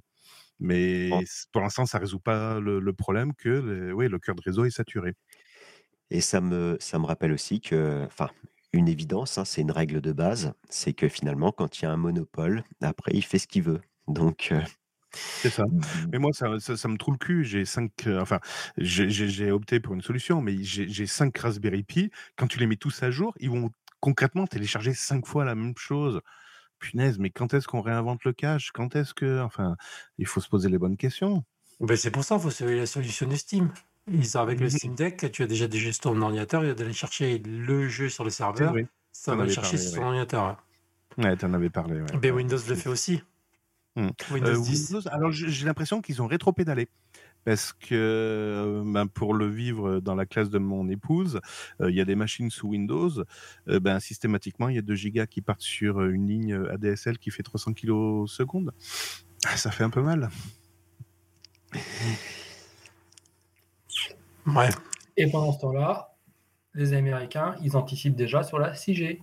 Si j'ai, ouais. Si, si j'avais, surtout. de toute façon. Parce que maintenant que 5G commence à être bien déployé et tout ça, il bah, faut penser déjà à refaire payer des licences, euh, réaffecter les, les, bandes passantes, etc. Donc, je ne sais pas ce qu'ils vont nous inventer avec la 6G, mais en tout cas, ils travaillent déjà. Alors, euh, il faudrait que je, je me renseigne, mais euh, j'avais regardé un petit peu. J'avais entendu parler de ça, j'avais regardé, et visiblement, ça va vraiment pas changer grand-chose. En fait, euh, Ouais, ça va rien changer. Entre la 5G et la 6G.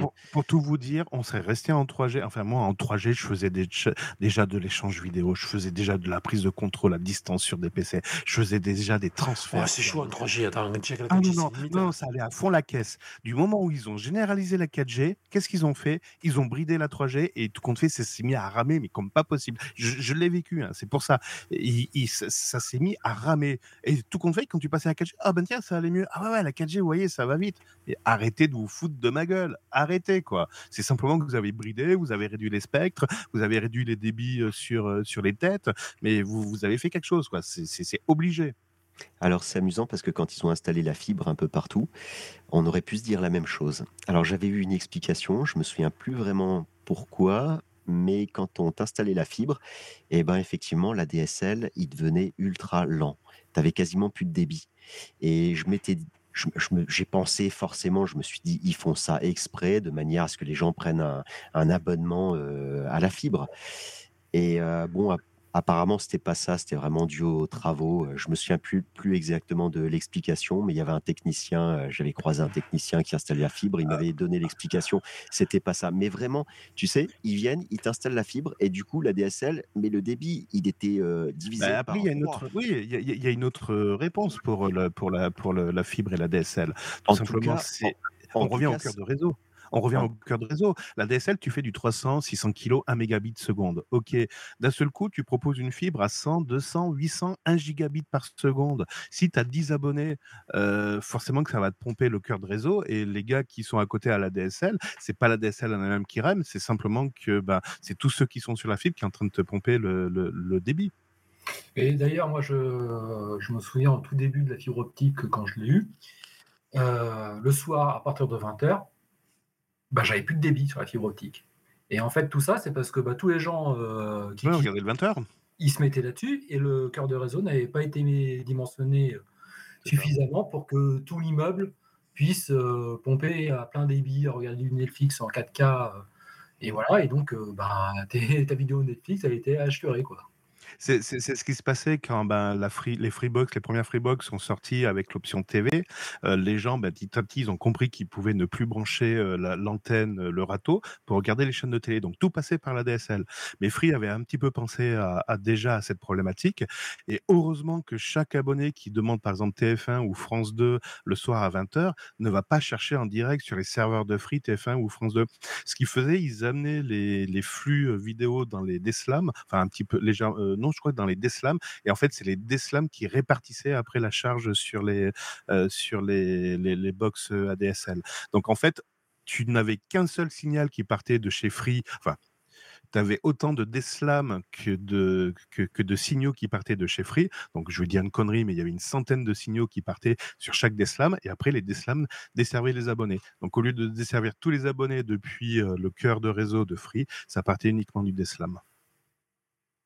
Tu es en train de nous expliquer qu'en fait, à l'époque, on a fait les choses correctement et là, quand ils ont installé la fibre, ils ont rien réussi à faire, heu, avec Bah des non. problèmes qui étaient connus à l'époque. Voilà, ils Bah ont pas non, anticipé non. les problèmes. T'inquiète pas que la fibre va être emmerdée. Comme ils ont, c'est posé à l'arrache, ça va pas tarder, ça commence déjà.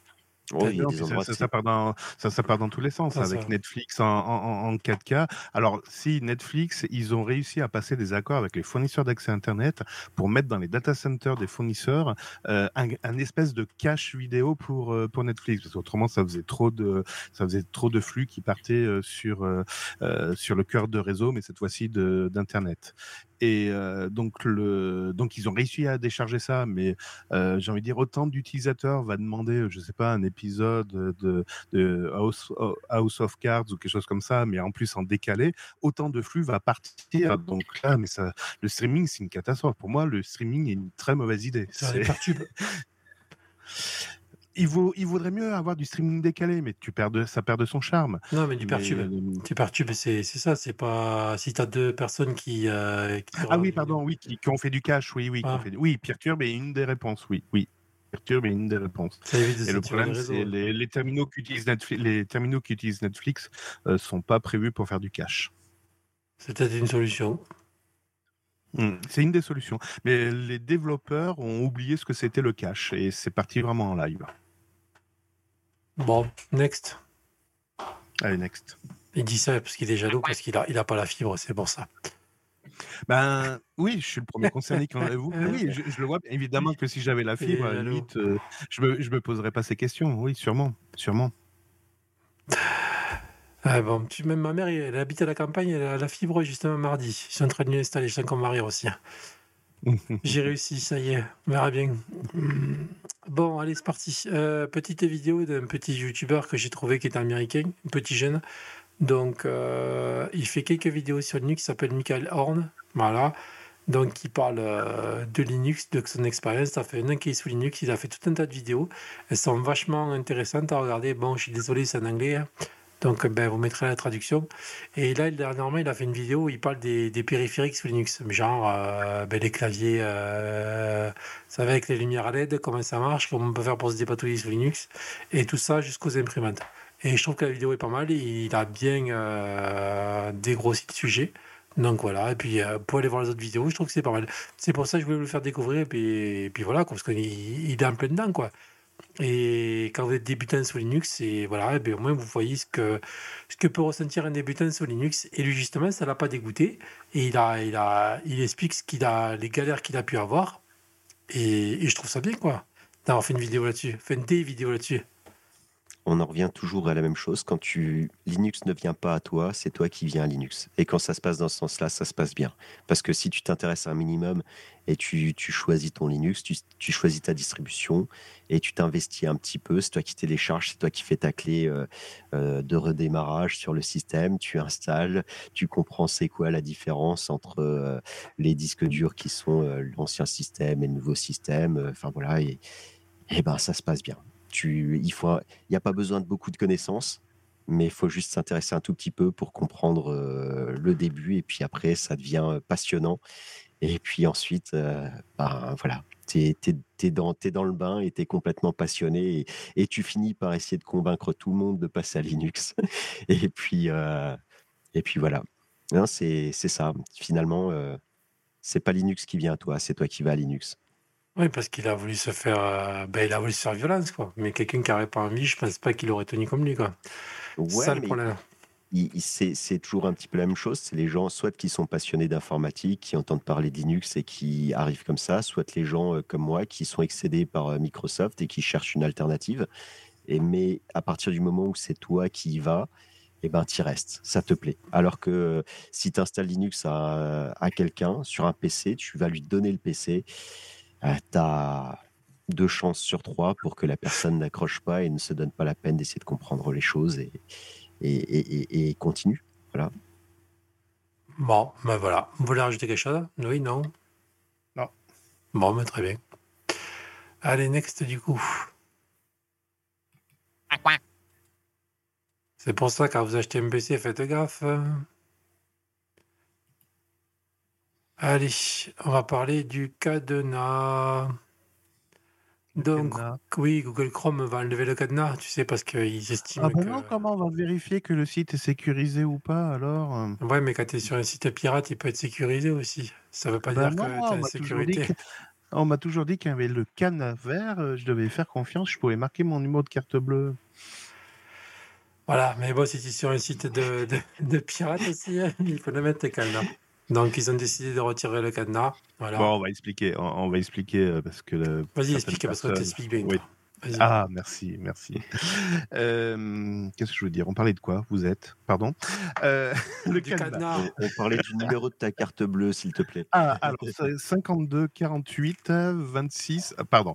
Alors, oui, le cadenas. Le cadenas, vous savez, c'est le petit truc qui est normalement à côté de l'adresse Internet. Vous savez, ce qui est en haut. En haut, c'est pas une barre de recherche, c'est ce qu'on appelle la barre URL, l'adresse Internet, l'adresse à laquelle la, la page s'affiche. Voilà. Déjà, c'est une explication dans le texte. Et euh, il y a très longtemps, Internet, c'était le HTTP. Mais là, on a dit, ouh, c'est pas bien, attention, les données circulent en clair et il faut vivre protégé, il faut vivre caché. Donc, il faut passer en HTTPS pour que les messages puissent être transférés euh, de manière chiffrée. Et donc, le HTTPS est apparu et le petit cadenas pour dire oui, ça y est, maintenant c'est chiffré, vous êtes tranquille. Et à l'époque, pas n'importe qui pouvait avoir du HTTPS. Donc, euh, on avait donné comme consigne si vous voulez faire des transactions commerciales, il vaut mieux être en HTTPS, donc avoir le cadenas. Et là, vous pouvez saisir votre euh, numéro de carte bleue sans complexe, sans crainte et vogue la galère. Tout le monde s'est lancé là-dedans. Et puis, euh, on s'est fait la réflexion en disant, ben, le HTTPS, ce serait bien que tout le monde puisse être en HTTPS. Donc, le HTTPS, pour le généraliser, qu'est-ce qu'il a fallu faire? Ben, Se débarrasser des sociétés qui proposaient une fortune le certificat SSL pour faire du HTTPS. Est apparu, donc, euh, pas Acme, mais euh, ça va me revenir, Let's Encrypt, Let's Encrypt, qui permet d'offrir des certificats SSL pour trois mois pour le webmaster qui demanderait euh, donc un certificat SSL pour son site internet. Et là, d'un seul coup, on a vu des milliers de sites basculer en HTTPS pour pas un copec. C'était magnifique, tout le monde pouvait vivre caché. Mais l'histoire du cadenas vert, elle était toujours là. Je Oui. je vais juste euh, euh, préciser un truc, c'est qu'en en fait, à un moment donné, Encrypt est apparu pour pouvoir euh, avoir un certificat euh, gratuitement, mais surtout, Google a décidé de ne plus indexer les sites euh, HTTP. Euh, il les indexe, il les indexe. Il les indexe toujours, mais en fait, il ne les met plus en avant. Ah d'accord, ok. Et donc, c'est à Et- ce moment-là que les gens se sont dit on va tous passer en HTTPS. D'accord, ça a fait. On devrait faire pareil pour l'IPv6. Non, ça c'est une autre histoire. Donc, qu'est-ce qui s'est passé? Ben, Les sites pirates, euh, ben, pour pas un copec, ils pouvaient également passer au, au HTTPS. Mais ça veut dire que l'histoire du cadenas c'est fini. Et oui, les navigateurs, notamment Chrome, a mis 10 ans pour se rendre compte que ce serait bien de faire disparaître ce cadenas vert qui a en fait induit les gens en erreur. Ah, voilà. Et oui, parce que les pirates l'ont compris, donc du coup, ils mettent le, il faut exprès de mettre le cadenas, comme ça vous croyez qu'ils croient que vous êtes en confiance. Et vous Voilà. tombez encore plus dans le panneau. Alors déjà Chrome, alors je sais plus si c'est Chrome ou Firefox, ils avaient déjà rétrogradé en ne mettant plus la couleur verte sur le cadenas. C'était Firefox et là ils vont faire disparaître carrément le cadenas et je me rends compte que sur le navigateur sur lequel je suis qui est Firefox en version 112, il y a déjà plus le cadenas. Il faut vraiment aller sur l'icône qui est à côté de l'URL pour voir que ben, la, la, la, page est, est, chiffrée, etc. Ah si, il y a encore le cadenas, pardon, j'ai dit une connerie. Ouais, j'étais en mode lecture. Ouais, j'étais en mode lecture, pardon. Oui, parce qu'il y a un mode lecture qui est vachement bien, mais ça, c'est une autre histoire. voilà, l'histoire du cadenas vert. Et à contrario, à contrario des petits euh, sites où ils n'ont pas euh, fait le passage au HTTPS, ça, tu peux avoir un gros message où c'est avec un logo rouge. Attention, euh, ceci est un site malveillant. alors ils te mettent, ils, ils te mettent ils te donnent même des explications de comment tu peux te faire escroquer, arnaquer. ils te disent attention, c'est un, c'est, un site de hameçonnage. On va vous demander de renseigner vos coordonnées bancaires et ainsi Alors, je t'arrête tout de suite. Non, parce que pour avoir pas travaillé pas plus tard que ce week-end, j'ai dû migrer un site et évidemment, les certificats sont pas migrés. Enfin, j'ai, eu des erreurs à toi. Quand, ton site n'est pas en HTTPS, non, tu n'as pas de message d'alerte. En fait, tu as un problème. Il y a, y a il faut savoir ce que c'est un certificat. Un certificat, c'est pour certifier que euh, déjà le site est bon et pour pouvoir chiffrer et déchiffrer les, informations. Et qu'est-ce qu'un site bon? Ben, Ça veut dire que le certificat a été fait pour une URL précise et dans un temps donné. Et ce qui se passe généralement, c'est que les petits sites oublient de renouveler déjà les certificats parce qu'ils n'ont pas programmé le, le, renouvellement automatique. Ça, c'est une première chose. Donc, en effet, tu vas avoir un gros warning en disant attention, il y a peut-être une corruption, machin. Et quand tu lis, tu te rends compte que le certificat n'a pas été renouvelé. Et le deuxième truc, c'est que le certificat a été, fait, a été généré pour un nom de domaine ou un nom de sous-domaine bien précis et que le gars a mal programmé son serveur Nginx ou euh, son serveur euh, Apache et il a mis ce certificat pour tous ces noms de domaines qu'il avait. Et là, ça ne peut pas marcher euh, parce que pareil, si tu dis mon, mon, certificat est pour nextimpact.com, ben, si tu l'utilises pour libération.fr, ça ne marchera pas. D'accord, je comprends mieux parce qu'effectivement, c'était pas un site sur lequel je voulais, je voulais aller. C'était pas un site qui était dangereux. Je, je mmh. savais qui l'avait fait et effectivement, j'ai eu ce message où on me disait attention, on va vous demander des numéros de carte bancaire et on va essayer de vous escroquer si vous continuez.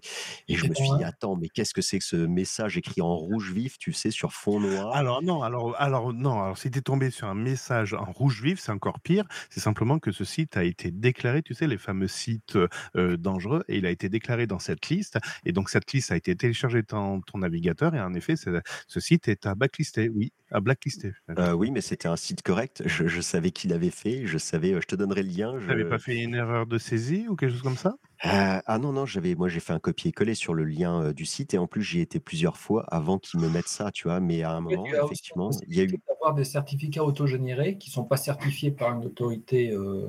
Oui, mais tu n'as pas des messages en rouge clignotants ah, C'était pas clignotant, c'était écrit en rouge avec un cadre rouge. Oui, mmh mais ça, c'est les, sites, les sites malveillants, ça. C'est les sites malveillants. Eh ben, le, le, site, pourtant, je te garantis qu'il n'était pas malveillant. Je sais qu'il faisait. Euh... Un virus dessus, à un moment donné, parce qu'il affiche une pub. Moi, ça m'arrivait d'avoir, euh, je ne sais plus quel site, connu, euh, public et tout ça, mais il affichait une pub qui contenait un virus et il avait été donc euh, repéré et bloqué jusqu'à ce que le virus euh, soit supprimé de la page. Ah, c'est bien de savoir que ça, ça fonctionne comme ça. Euh, par contre, le site en question sur lequel j'ai été, c'était un petit site. Je crois qu'on était, euh, on devait être deux ou trois à connaître son existence. C'était, tu vois, c'était pas un projet, voilà, mais c'était un petit site existant et, et il n'était pas. Et je, je, connais la personne qui l'avait mis qu'il avait fait. oui, mais si elle, si elle, fait appel à d'autres, par exemple à une régie publicitaire ou à des scripts externes, euh, parce que en fait, là, je viens, je viens d'avoir l'explication de Google, Google et, enfin de Chrome. Euh, eux, c'est le site que vous allez ouvrir contient des logiciels malveillants, donc téléchargement de logiciels malveillants. Le site web que vous allez ouvrir est trompeur, c'est-à-dire que tu as l'impression d'aller voir des petits chats, mais en fait, tu vas plutôt avoir des chattes. Euh, le, site, le site est suspect, c'est-à-dire que euh, est potentiellement dangereux ou semble suspect. Donc, ça veut dire qu'ils savent pas trop ce qu'il en est, mais il a été euh, signalé. Le site web que vous allez ouvrir contient des programmes dangereux. Donc, ça veut dire que ça va vous inciter à installer des programmes nuisibles à votre expérience de navigation, etc. Ou cette page tente de charger des scripts à partir de sources non authentifiées. Donc, c'est-à-dire que ben, s'il fait référence à d'autres scripts qui, que le site n'a pas la maîtrise euh, et que ces scripts ont été euh, déclarés dangereux, et ben, par ricochet, le site est également déclaré dangereux. D'accord, donc il y a pas mal de choses à faire quand tu crées un nouveau site internet pour, euh, pour pourrait être considéré comme, euh, Comme clean. comme clean. Ouais, voilà. Ouais, ouais, je je ouais. crois que c'est l'avant-dernier que tu as cité, euh, le message que j'avais. D'accord. Voilà. Et le, le- celui qui a fait le site, je le connaissais. Je sais que Mhm. c'était. Voilà, il était en train de créer le site, il l'avait fini d'ailleurs.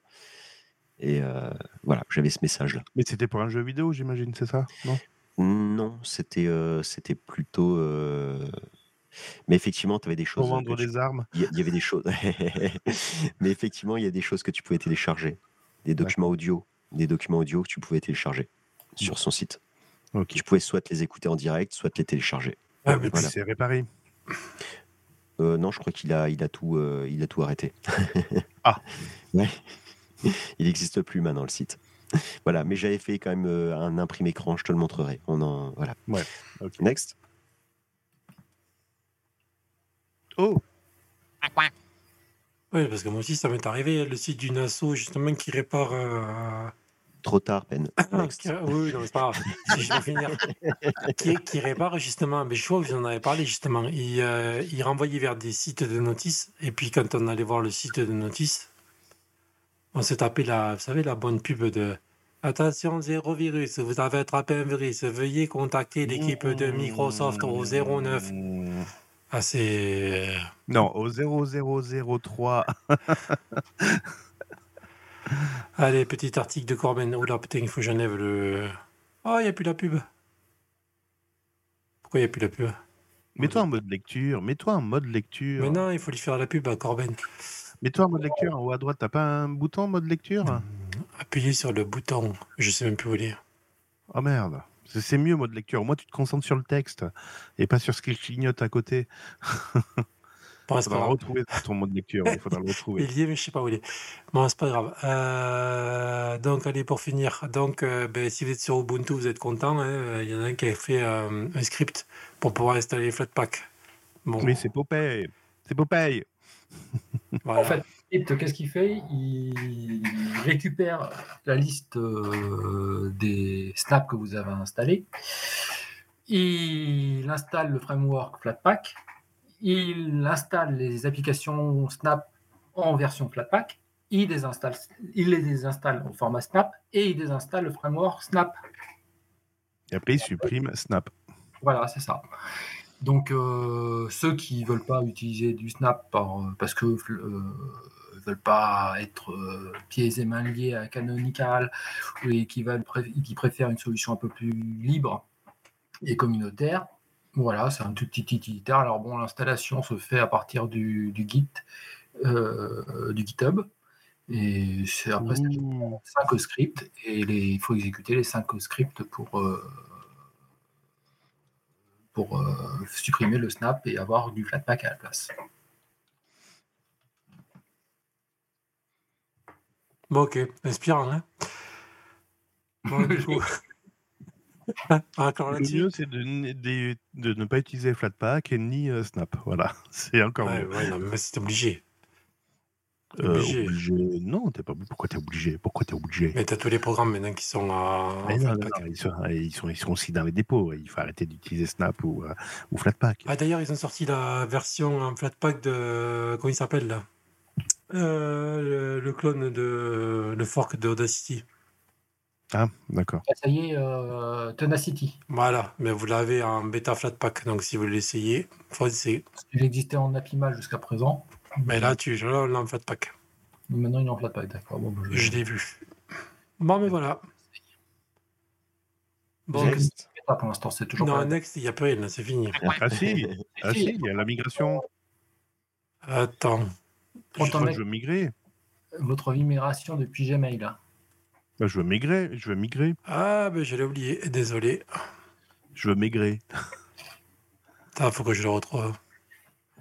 Excellente nouvelle pour les utilisateurs et utilisatrices de compte Gmail. Vous allez dérona- dérona- oula, dorénavant pouvoir transférer automatiquement l'ensemble de vos mails vers la messagerie chiffrée Proton. Oui, enfin, ils ont fait du pop. ils ont mis en place le pop. Ah, ils ont découvert ce que c'était le pop. dis donc. Ah, bah oui, en plus, c'est ça. Via le protocole pop. Waouh. Donc, Proton a découvert le pop. Bien, c'est bien. Allez, next. Voilà, c'est bon. On vient de la faire. Ben, quoi, déjà, il n'y a pas que ça à dire. Ben, si, ils ont découvert Bob et ils le mettent en place pour coup, Gmail. c'était pas la Voilà. même fait retrouver le site, le site, c'était bien la peine. Allez, hop, c'est bon. Bon, Ah enfin, si, mais bon, on peut saluer quand même qu'ils ont bloqué les trackers et tout, donc c'est quand même bien. Si vous passez sur Proton, moi, le problème de Proton, c'est que euh, l'espace de stockage, euh, c'est un gratuit. giga. Bon, il est 50 euh, 500 mégas. Non, giga, c'est un giga, un giga, ouais. giga, Rien n'est gratuit, rien n'est gratuit. D'ailleurs, j'ai vu récemment que Google pensait à incorporer de la pub dans Gmail, mais carrément dans- au cœur des mails. C'est fait, c'est fait, c'est fait. C'est pas vrai. Si, ça y est, c'est fait. On n'a pas voulu en parler parce qu'il y a la news, mais la news y est. C'est quand tu ouvres. que, si vous utilisez Gmail parce que vous voulez pas utiliser autre chose, utilisez un client de messagerie genre Thunderbird pour récupérer vos messages en IMAP. Comme ça, vous n'aurez pas les pubs de Gmail. Voilà, je fais comme ça. C'est magnifique. Et sur un smartphone, n'utilisez pas euh, l'application Gmail. Gmail, ouais, non plus. Utilisez comme ça, utilisez euh, l'application soit de votre téléphone euh, Ouais, Samsung, ça va très bien. C'est pas vous faire chier. Prenez la Samsung Mail, ça va très bien. ou aussi. euh, Mozilla euh, ou euh, la version K9. de Thunderbird. Non, ouais, c'est K9 Mail. C'est K9 K9 Mail Mail. encore. Bon, en tout cas, euh, j'ai jamais. Enfin, ça fait très longtemps que je, je n'utilise plus euh, Gmail. Je crois que j'ai eu une adresse Gmail. J'ai plus du tout les mots de passe et tout ça. Par contre, j'utilise Proton. Et euh, c'est c'est vrai que c'est vrai que j'avais. euh, on en avait parlé la dernière fois de Proton, Ben, et tu avais raison. J'ai j'ai vérifié et c'est vrai que tu peux pas si t'as pas le- t'as pas le compte premium aujourd'hui. Et ben euh, pour le récupérer par euh, par Thunderbird. Ouais, c'est moi tu- C'est pas moi ouais. qui. Ouais. Ouais, c'était toi. Ben ouais, en fait. Alors, non, non, c'est pas moi. C'est le Tux ou, Oui, oui. ou Tu Cédric. peux pas te connecter en pop, c'est ça? Eh Non. ben non, mais ce Thunderbird euh, n'arrive pas à récupérer Ouais, euh, C'est- le effectivement contrat le- pour IMAP. Hmm. Il, Ouais. faut, il faut installer une extension qui n'est disponible que pour les abonnés premium pour déchiffrer ton accès aux euh, les données sur le serveur Proton. Si tu n'as pas cette euh, extension, tu ne peux pas accéder puisque toutes les données sont chiffrées. Et D'accord. soit tu passes par euh, leur application, soit euh, tu payes un abonnement. Par contre, quand j'envoie un email, tout le monde réussit à le recevoir. Normalement, tout le monde arrive. euh, donc, si quelqu'un d'autre, euh, ouais, en fait, c'est c'est une fonctionnalité qu'ils ont bloquée, quoi, volontairement, pour que tu prennes un abonnement chez eux. Non, non, non, non, non. C'est que le, me- le message doit être chiffré sur leur serveur. Euh, J'ai envie de dire pourquoi pas. Donc, ce qui fait que si toi tu le récupères, ben tu le récupères chiffré. Donc, c'est un peu, un peu ballot. Donc, je pense que c'est pour ça qu'il faut avoir cet add-on. Après, en effet, quand tu l'envoies à quelqu'un, tu le chiffres pas. Enfin, tu le chiffres pas. Si, tu pourrais le chiffrer avec PGP à la limite, mais ça. En fait, ce qui est bien avec euh, Proton, c'est que si tu t'adresses à un autre utilisateur Proton, par défaut, le mail il est chiffré. D'accord. Oui, mais qui a la clé de chiffrement de déchiffrement? Il te l'envoie en automatique dans le message. Donc, c'est Proton. Ok. C'est Proton qui gère ça. Pour les utilisateurs Proton entre eux, il y a- c'est tout simple, il n'y a pas de problème. Pour les Oui, donc, euh, mais non, mais je, je- je répète, c'est Proton qui a la clé. Voilà, j'ai tout dit. c'est-à-dire qu'ils ont accès au mail. quand tu envoies un mail à un utilisateur non Proton, tu peux choisir de chiffrer ton message, Donc, c'est pas sécurisé. de, chi- de chiffrer ton message et euh, d'inclure euh, le- la clé PPG pour pouvoir le déchiffrer, Hmm. ou de l'envoyer en clair pour qu'il soit lisible par tout le monde. Ouais, mais donc c'est pas plus sécurisé que qu'un compte Linux euh, non chiffré. Mais en fait, ça n'a, peu importe. L'objectif, l'objectif, euh, moi pour euh, pour Proton, l'objectif c'était de pouvoir créer une adresse mail sans avoir besoin de faire une double authentification. J'avais pas envie de donner une autre adresse email pour euh, pour pouvoir créer une adresse. Donc quand tu vas sur Proton, tu mets ce que tu veux, un pseudo, euh, et puis euh, ben, tu peux, tu, tu, tu choisis aussi bien sûr ton mot de passe et tu peux choisir d'utiliser cette, nouvelle adresse email sans avoir de. Alors c'est c'est craignos là ton truc. Alors je Bah. comprends. Que... Attends, je comprends que ça fasse chier de donner un numéro de téléphone, une autre adresse mail. euh, ça fait chier parce que c'est une donnée complémentaire sur toi que tu communiques à la société en face ou à l'association en face. Oui, Je te rejoins à 2000% là-dessus. oui, Le problème au niveau sécurité, c'est à chier. Il suffit que j'ai ton adresse mail, qui est pas très compliqué à la limite, parce que si tu m'écris, je l'ai déjà, et il suffit Ouais. simplement que je puisse trouver ton mot de passe. Brute force. Il y a des brute force sur un. Euh, euh, On est d'accord, mais justement, c'est là tout l'intérêt. Parce que si jamais, effectivement, tu réussis à me hacker ma boîte mail sur Proton, eh bien, tu ne tombes pas sur des autres données sur moi et tu peux pas euh, faire un lien avec tes autres mails. adresses mail. j'ai tes après- mails. Après, tu, peux- euh, moi je précise sur Proton, tu peux activer la double authentification avec. euh, Oui, oui, oui, non, mais je- je- j'entends bien que, euh, que Linux One ne veut pas activer la, la double authentification, mais euh, Non, mais après, voilà. la double authentification sans numéro de téléphone, sans adresse mail euh, pour envoyer un mail, un code par mail. Tu peux le avoir avec une clé FIDO ou un Google Authentificateur ou n'importe quoi. Oui, un OTP, d'accord, oui, oui, oui, tout à fait, on est d'accord. Ou euh, comme euh, le découvre euh, Google, tu peux générer une clé sur toi et chez toi et l'utiliser pour t'authentifier aussi. Aussi. Ils ont, dé- ils ont découvert le no password. Waouh, c'est magnifique. Les gars, Non, SSH le fait depuis des lustres. Oui, il- ça fait plusieurs années qu'ils le proposent, sauf que là maintenant ils veulent le généraliser. Le, le Nuki, non, c'est pas ça. En fait, ils ont redécouvert ça avec SSH et ils ont dit tiens, ce serait intéressant de l'imposer à tout le monde.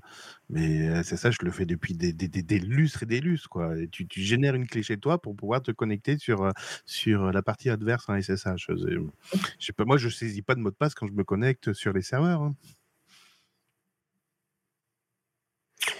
En tout cas, j'avais euh, aussi euh, une adresse d'un fournisseur d'accès Internet, le truc classique, hein, euh, l'adresse poubelle en fait, parce que ton fournisseur d'accès Internet, il revend ta- ton adresse mail, donc en fait, tout le monde t'envoie de la publicité de partout, et c'est comme ça pour tout le monde. C'est pour ça que tout le monde fait des comptes sur Gmail, parce que ben, les gens connaissent Gmail.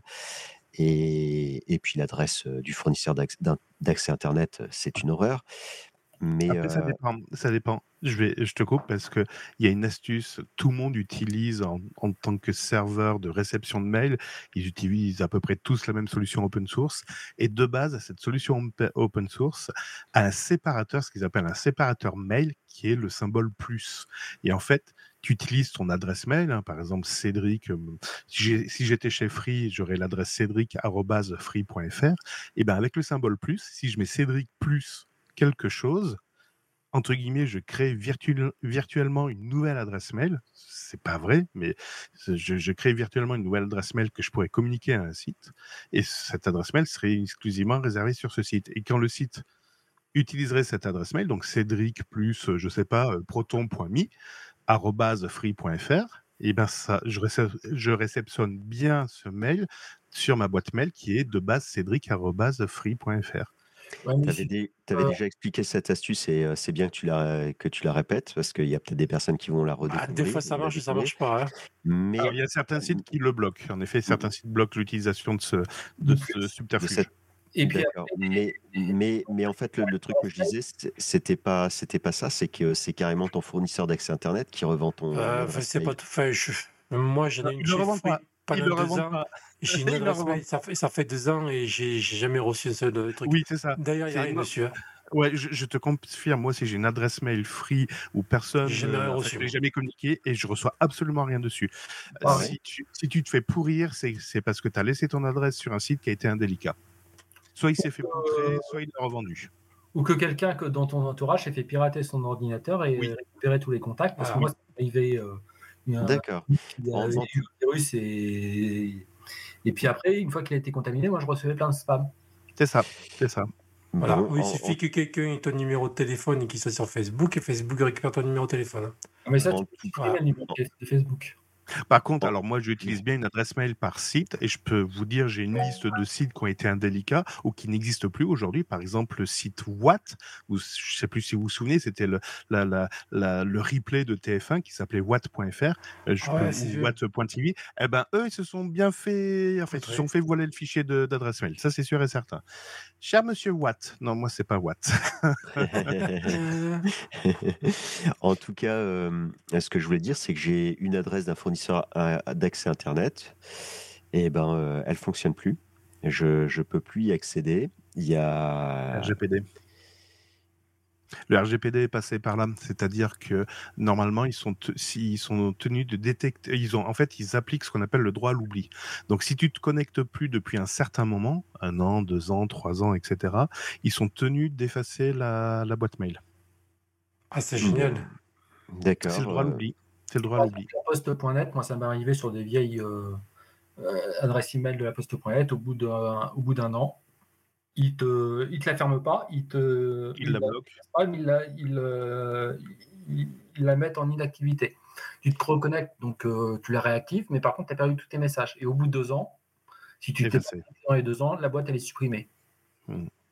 Ouais, et ce qui était bien à l'époque, c'est que tu n'avais pas besoin effectivement d'une double authentification. Tu n'avais pas besoin de donner une autre adresse mail à la place euh, pour, pour, pour pouvoir t'inscrire, alors que maintenant, ben, c'est obligatoire. J'ai essayé aussi euh, la poste parce que c'était euh, c'était pratique.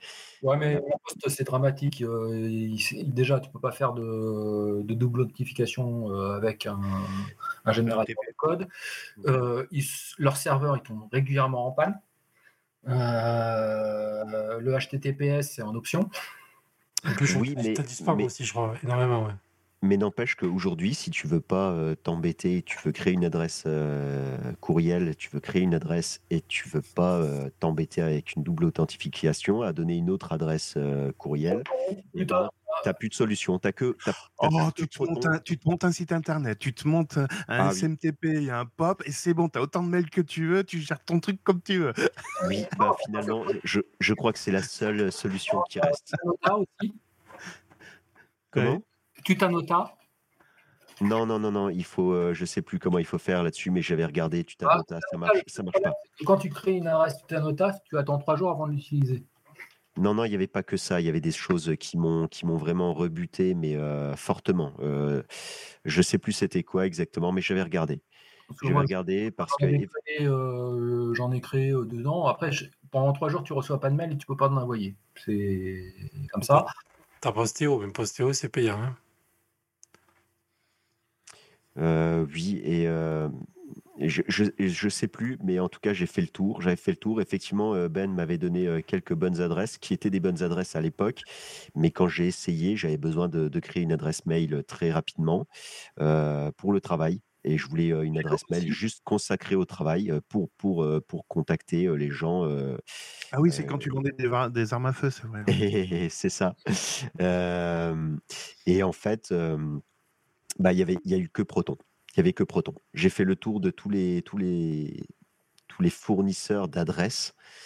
Et il y avait que Proton qui pouvait te permettre de créer une adresse rapidement sans donner une autre euh, adresse euh, email. C'est une adresse que j'ai besoin pour euh, professionnellement pour environ une durée. ouais, ça, ça sera maximum peut-être une année. Après, euh, j'en aurais plus vraiment besoin de cette adresse. Donc, j'ai pas voulu euh, contaminer euh, une adresse de fournisseur internet qui est déjà où il y a déjà pas mal de publicité qui arrive. Je voulais que ce soit vraiment une adresse mail avec juste les mails importants pour le travail. Voilà. Et ça, il y a que Proton qui me le proposait. Ton fournisseur d'accès Internet ne propose pas de créer de manière illimitée des, des adresses mail? Euh, le truc, c'est que mon fournisseur d'accès Internet, euh, dès que j'ai une adresse euh, mail de chez eux, j'ai des tas de pubs qui viennent de partout. Oui, mais si tu peux C'est pas en qui deuxième, Euh, là, actuellement, je suis chez Free, mais euh, Ah, chez il y a- Free, je il y a- peux alors, il y a- il y a dizaine. une ad- il y a une adresse aussi où je me la suis fait, je me suis pourri moi-même. Je l'ai donnée à, à, à une association qui m'envoie trois emails par jour. C'est une catastrophe. Donc, euh, j'ai pas fait attention pendant un moment. Il m'avait rempli me- ma boîte de messages en l'histoire de, de trois mois. Il m'avait envoyé, je sais pas combien. J'avais euh, 400, 500 messages, mais je lis pas tout ça. Mais tu peux la supprimer, tu as si la boîte. Tu la supprimes, t'en refais une autre. euh, ouais, ben ça, ça va, oui, oui, finalement. Mais bon, en tout cas, euh, c'était juste pour dire que Proton, c'est le seul endroit où tu n'es pas obligé de fournir une autre adresse email ou de faire une confirmation par un numéro de téléphone avec mot de passe. C'est le seul endroit qui reste. Alors qu'avant, il y avait quand même beaucoup d'endroits. Et ça, c'est parce que les gens, ils y Sauf qu'ils t'avertissent. hein. Ils ils t'avertissent. Ils disent attention, vous n'avez pas défini de méthode de récupération. Si vous oubliez votre mot de passe, la récupération de votre compte ne sera pas possible. Oui, Ouais, mais ça fonctionne quand même. On est d'accord, mais c'est un risque que je, je suis conscient de ce risque et je suis prêt à le prendre. Voilà, il n'y a pas de problème. Là, je viens de créer une adresse Tutanota. Moi, j'ai pas eu de problème. hein. Et tu pas eu besoin de faire une double authentification? Ah non, pas du tout, non. Je sais me dit que pendant 3 jours, je vais pas pouvoir recevoir de mail et en envoyer, le temps qu'il euh, soit sûr que ça ne soit pas un un truc, heu, une adresse jetable, quoi. Mais, heu, je sais pas pourquoi ils font 3 jours, mais en tout cas, c'est Oh! Attends, je crois que je me souviens du problème, heu, que j'ai eu. Je crois que c'était une messagerie, heu, e effectivement très chiffrée, très sécurisée c'est la même et chose que Proton à peu près en termes de ouais, parce que je me suis dit que ça risquait de pas passer justement avec mes contacts, professionnels qui sont eux certainement sur Windows, heu, consommateurs de tout ce qui est GAFAM et je me suis dit que s'il fallait que je leur envoie un mot de passe pour qu'ils déchiffrent mes emails, ça allait pas le faire. J'ai pas voulu prendre le risque en fait. Voilà, c'était ça le truc. c'est exactement le même principe que Proton. Si tu envoies tes mails à à une autre adresse, tutanota, Tutanota. tu les mails sont chiffrés de bout en bout. Si tu l'envoies à quelqu'un de l'extérieur, les mails sont pas chiffrés et voilà. Et tu tu peux insta mettre une clé, PGP pour, heu, chiffrer, mais, c'est exactement le même principe que que Proton.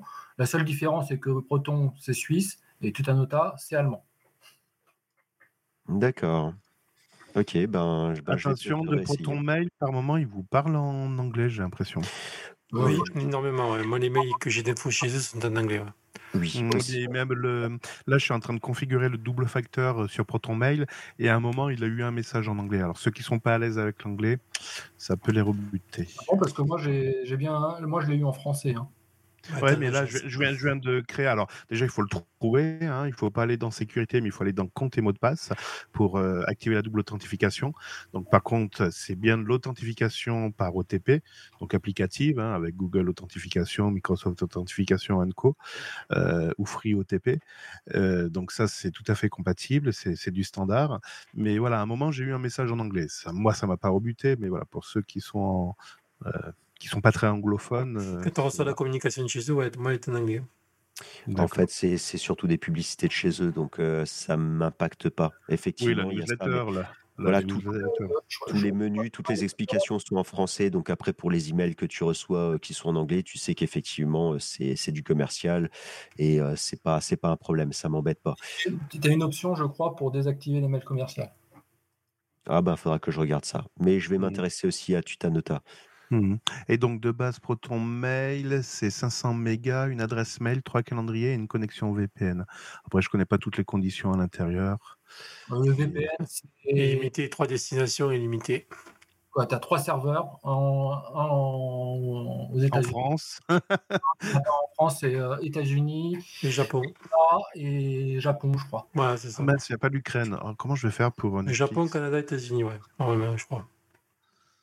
D'accord. Après, ouais, l'option supplémentaire est à Oui. 3,49 € pour avoir un peu plus de gigas, ouais, OK. OK, OK. Moi, après, j'ai une adresse Proton, heu, le 500 G le 500 mégas pour l'adresse gratuite, heu, ça me dérange pas dans le sens où ça te force à faire du ménage et pas conserver des mails inutiles. Mmh, oui, c'est une bonne, une bonne idée. Alors, à la limite, si tu pouvais te connecter en en IMAP, après avec Thunderbird, tu as le bouton archiver qui permet de décharger le serveur. Non, là, tu passes à l'option payante pour l'avoir, heu, en IMAP. On a C'est dit ça. des bêtises, c'est Japon, heu, Pays-Bas et États-Unis avec oignon. Ouais, non, heu, le oignon, il est qu'en version payante. Ah ben moi, je l'ai en free location États-Unis. Ah, je Et en préfère en oignon. persil, hein. En tout cas, comme on parle de boîte mail, c'est une occasion de rappeler que quand tu quand tu installes, hem, heu, Thunderbird, par exemple, sur ton PC, il va te demander si tu veux stocker les emails, heu, sur ton ordinateur ou si tu veux les laisser sur le site. Oui, Alors je IMAP ou POP. voilà IMAP, et IMAP, en fait, c'est tes mails sont sont conservés sur l'ordinateur distant. Tu ne fais que, j'ai envie de dire, télécharger une copie, ce qui fait que l'original reste toujours sur le serveur, heu et ça permet, bah, pour des gens, par exemple, qui ont plusieurs ordinateurs, hein, un ordinateur portable, un ordinateur fixe et cetera, d'avoir plusieurs points voilà, avoir plusieurs points d'accès. Ce qui fait alors quand je dis que ça télécharge une copie, c'est pas tout à fait vrai parce que si sur un des postes, tu effaces le le fichier, donc il y a une commande qui est envoyée sur le serveur distant pour dire: «Efface le fichier» et quand tu ouvres ta messagerie sur l'autre ordinateur, il va être également effacé. Voilà, donc c'est la la meilleure solution à rappeler, hein, parce que quand, Ou heu, pas. quand tu connais pas, ben, dans la plupart des cas, parce que justement, si jamais effectivement tu changes de de d'ordinateur, tu achètes un nouveau PC, Alors tes non, non, emails non. restent conservés, sur, Mais non, c'est alors c'est une mauvaise, heu, c'est un mauvais calcul.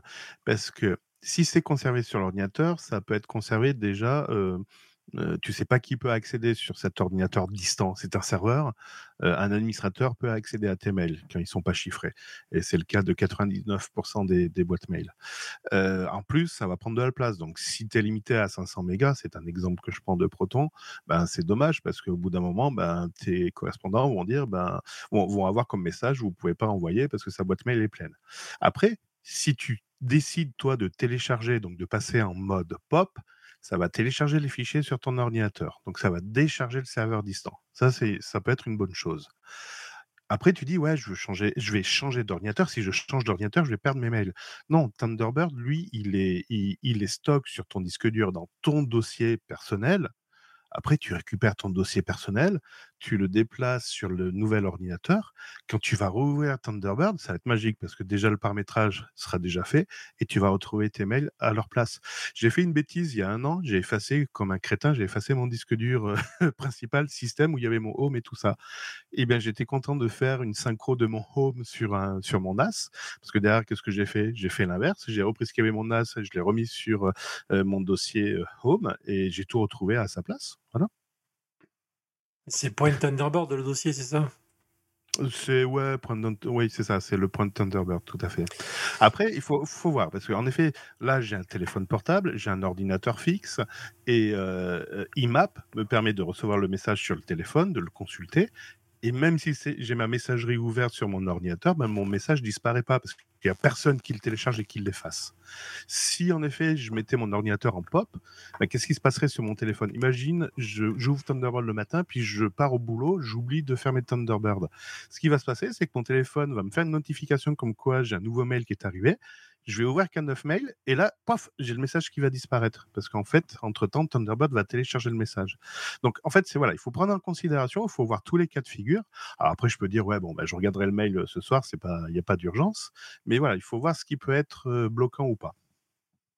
Je sais que j'avais choisi la solution où les courriels ne sont pas, heu, gardés sur l'ordinateur, Mmh pour, heu, pour une amie qui venait chez moi pour utiliser, son mon PC. En fait, elle me elle me demandait si elle pouvait utiliser mon PC. En plus, elle faisait un truc pas sécuritaire du tout, elle allait consulter ses comptes en banque. J'aurais Mmh. mis un Keyloggers sur mon ordinateur. Bon, je lui ai pas fait un cours sur la sécurité et tout, on se connaissait bien. Mais, en fait, elle trouvait Linux plus facile à utiliser. Et heu, elle avait, elle avait un un vieux PC, il y avait un Windows 8 dessus, même moi j'arrivais pas à aller sur internet, pour trouver le truc, c'était c'était compliqué et puis j'étais plus habitué du tout à Windows, c'était déjà obsolète, hein, le 10 était déjà, sorti depuis plusieurs années. Bref, elle me demandait, quand elle avait des trucs importants à faire, elle me demandait si elle pouvait passer chez moi. Je lui disais: «Oui, bien sûr, vas-y», et un jour, elle m'a demandé si je pouvais lui installer Linux sur son PC. Ah, ça m'a fait plaisir. Je lui ai dit, «Juste un truc, attention, je sais pas si j'arriverai à te remettre Windows si ça te plaît pas, donc sois sûr de toi». Elle m'a dit: «Ouais, ouais, non, c'est bien, j'aime bien, ton Linux Mint là, vas-y, si tu peux me le mettre». Voilà, donc je lui ai mis. Sauf que son PC, il était assez ancien, le disque dur était assez dur, c'était encore en plus un, un disque dur, mécanique, je veux dire. Il était assez petit, donc j'ai préféré garder les emails, heu, sur, Mmh. en ligne de manière à pouvoir, Oui, tu les t'en ré servais comme sauvegarde. ben, ouais, voilà, parce que je Oui, me suis dit: comprends ton «Si choix. si jamais si jamais je me plante en plus sur son ordinateur» alors bon, j'ai redémarré avec le Live USB, j'ai vérifié que j'arrive bien à me connecter au Wi-Fi, tout ça, donc je crois que j'avais fait l'installation chez moi, mais finalement j'ai on j'ai été chez elle après pour lui connecter son Wi-Fi à elle, sur son PC, lui rentrer sa clé et tout ça, mais mais effectivement, heu, j'aurais stocké les les emails sur son PC et j'aurais eu un problème. Bon, il y a pas eu de problème, hein, elle était très contente et je sais qu'elle a eu, Linux au moins pendant 2 ans. Après, on a arrêté de se voir, je sais pas si elle a encore, elle doit avoir un nouveau PC maintenant, mais c'était il y a quelques années. Mais mais voilà, c'était, je trouve que la sécurité de savoir que c'est, un hébergeur qui l'a, heu, sur internet, j'ai fait confiance en fait, au Tu tu serveur te fais de du cloud, ouais. Ouais, Ouais, tu, te voilà. fais du, tu te fais du cloud, ouais. Ouais, Et voilà. vous remarquerez qu'il a proposé à réinstaller euh, Linux. Elle lui a demandé de réinstaller Linux, hein, pas, pas autre chose. hein, pas, pas faire Oui, autre chose. oui, oui. Alors, je, sais- je, je pense qu'aujourd'hui, elle a changé de, de PC, De mec, mais, euh, de euh, PC. mais euh, je sais pas du coup si euh, en rachetant un nouveau PC, si elle a réussi à trouver quelqu'un qui lui a installé Linux ou si euh, voilà, on a perdu, on s'est perdu euh, de contact, donc euh, je sais pas, je sais pas si elle est encore sur Linux Mint ou pas. Mais je sais qu'elle préférait le système à Windows. Et pourtant, Mm. c'est quelqu'un qui n'y connaissait absolument rien en informatique. Pour corriger, j'ai dit une bêtise tout à l'heure parce que je connaissais pas Proton Mail. Euh, là, en même temps que, que j'échange, j'ai fait un petit tour rapidement. Tout à l'heure, j'ai dit Proton Mail, c'était de la merde parce que les clés de chiffrement, c'était Proton qui les connaissait. Euh, je corrige le tir parce que d'une part, Proton, Proton vous donne les, c'est du PGP, donc déjà ça c'est du standard. Il vous donne les clés, donc j'ai envie de dire les clés sont stockées sur votre compte. Alors certes, Proton les connaît, mais ils sont stockés sur votre compte, vous y avez accès. Donc la réponse à savoir est-ce que Proton bride IMAP et le SMTP de manière volontaire, la réponse est oui. Et j'ai envie de dire c'est de bonne guerre. Voilà. Il faut savoir que si vous utilisez Proton Mail, les mails resteront sur Proton, sauf si vous passez à la version premium qui vous permettra à la limite de faire une connexion IMAP et de récupérer vos messages. Mais en tout cas, les clés, vous y avez bien accès. Oui, tout à fait. Au bûcher, du Voilà. coup. non, c'est qu'on ne sait pas, ben voilà, on peut dire des, des- des bêtises. Euh, vu que j'ai vu, enfin vu, oui, vu que j'ai vu, je me suis aperçu que les clés étaient, étaient fournies, donc voilà, je voulais faire cette. Après, euh, Proton, euh, la politique de la maison, tout est accès en open source, mhm. euh, le, leur serveur et tout ça, donc, euh, et puis ils sont régulièrement audités pour être sûr que ce qu'ils nous annoncent, euh, c'est pas que des effets d'annonce et que c'est bien suivi euh, sur leur serveur. Ouais, non, mais j'ai- voilà, je dis que c'est de bonne guerre. Il faut bien qu'ils se financent. Il faut arrêter de croire que Internet est gratuit. En tout cas, le, les- ce qui fait tourner Internet, on peut l'avoir gratuitement. Non, c'est l'information est gratuite. Derrière, il y a un coût. Les serveurs, la maintenance, les gens qui y bossent, voilà, tout ça, ça a un coût.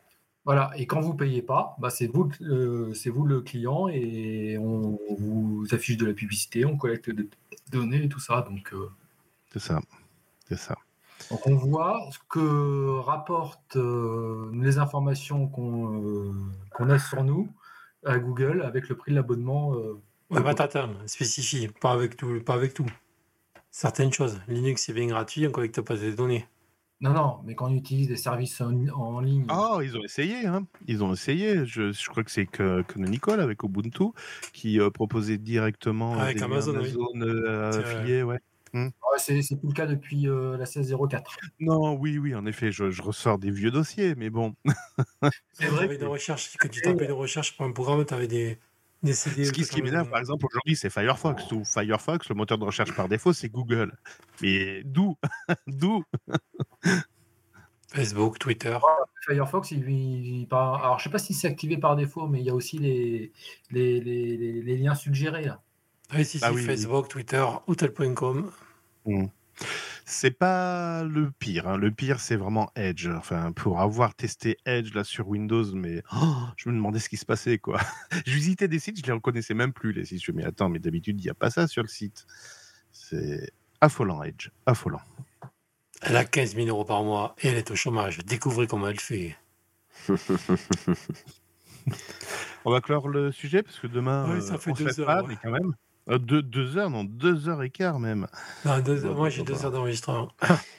Je tiens juste à dire un, tout, tout petit dernier mot de la fin. Les commentaires euh, dans les chats, ça m'a manqué. Voilà. Comme c'est plus en direct. Bah, moi, j'ai même pas regardé puisque j'ai tout fermé. Oui, mais du Bah, coup, a- c'était c'était plus détendu. Ah, il n'y en a pas eu des, des commentaires. Ouais, oui, mais, c'était plus détendu. Ouais, non, mais c'était plus détendu, plus sympa, je trouve. C'était plus long. Ah ouais, mais C'était- bon, t'étais plus détendu. T'as moins l'impression. Euh, ouais, c'était détendu, c'était sympa. Pourquoi on n'était pas en direct, mais... Ah, ben non, Non, t'as pas remarqué.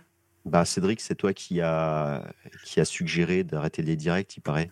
Ah merde, c'est moi qui ai imposé ça. Oh, je suis désolé. Bon, voilà. Bon, allez, mets un terme. Merci à vous. Bonne euh, bonne continuation. À plus. Bye bye. Bye. Allez, je coupe vos micros. Ou pas.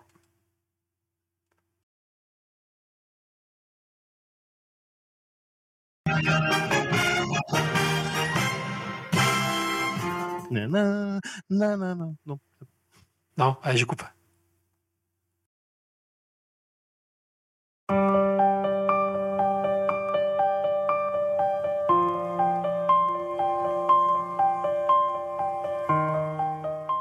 Il ça existe encore, la bureau de Monchot Ouais, ça existe encore. Ah bon? Ouais. Ils sont toujours sur leur vieux truc. Ouais, je veux dire, euh, ils sont toujours habitués avec leur euh, technologie des années 80. Ils sont pas encore.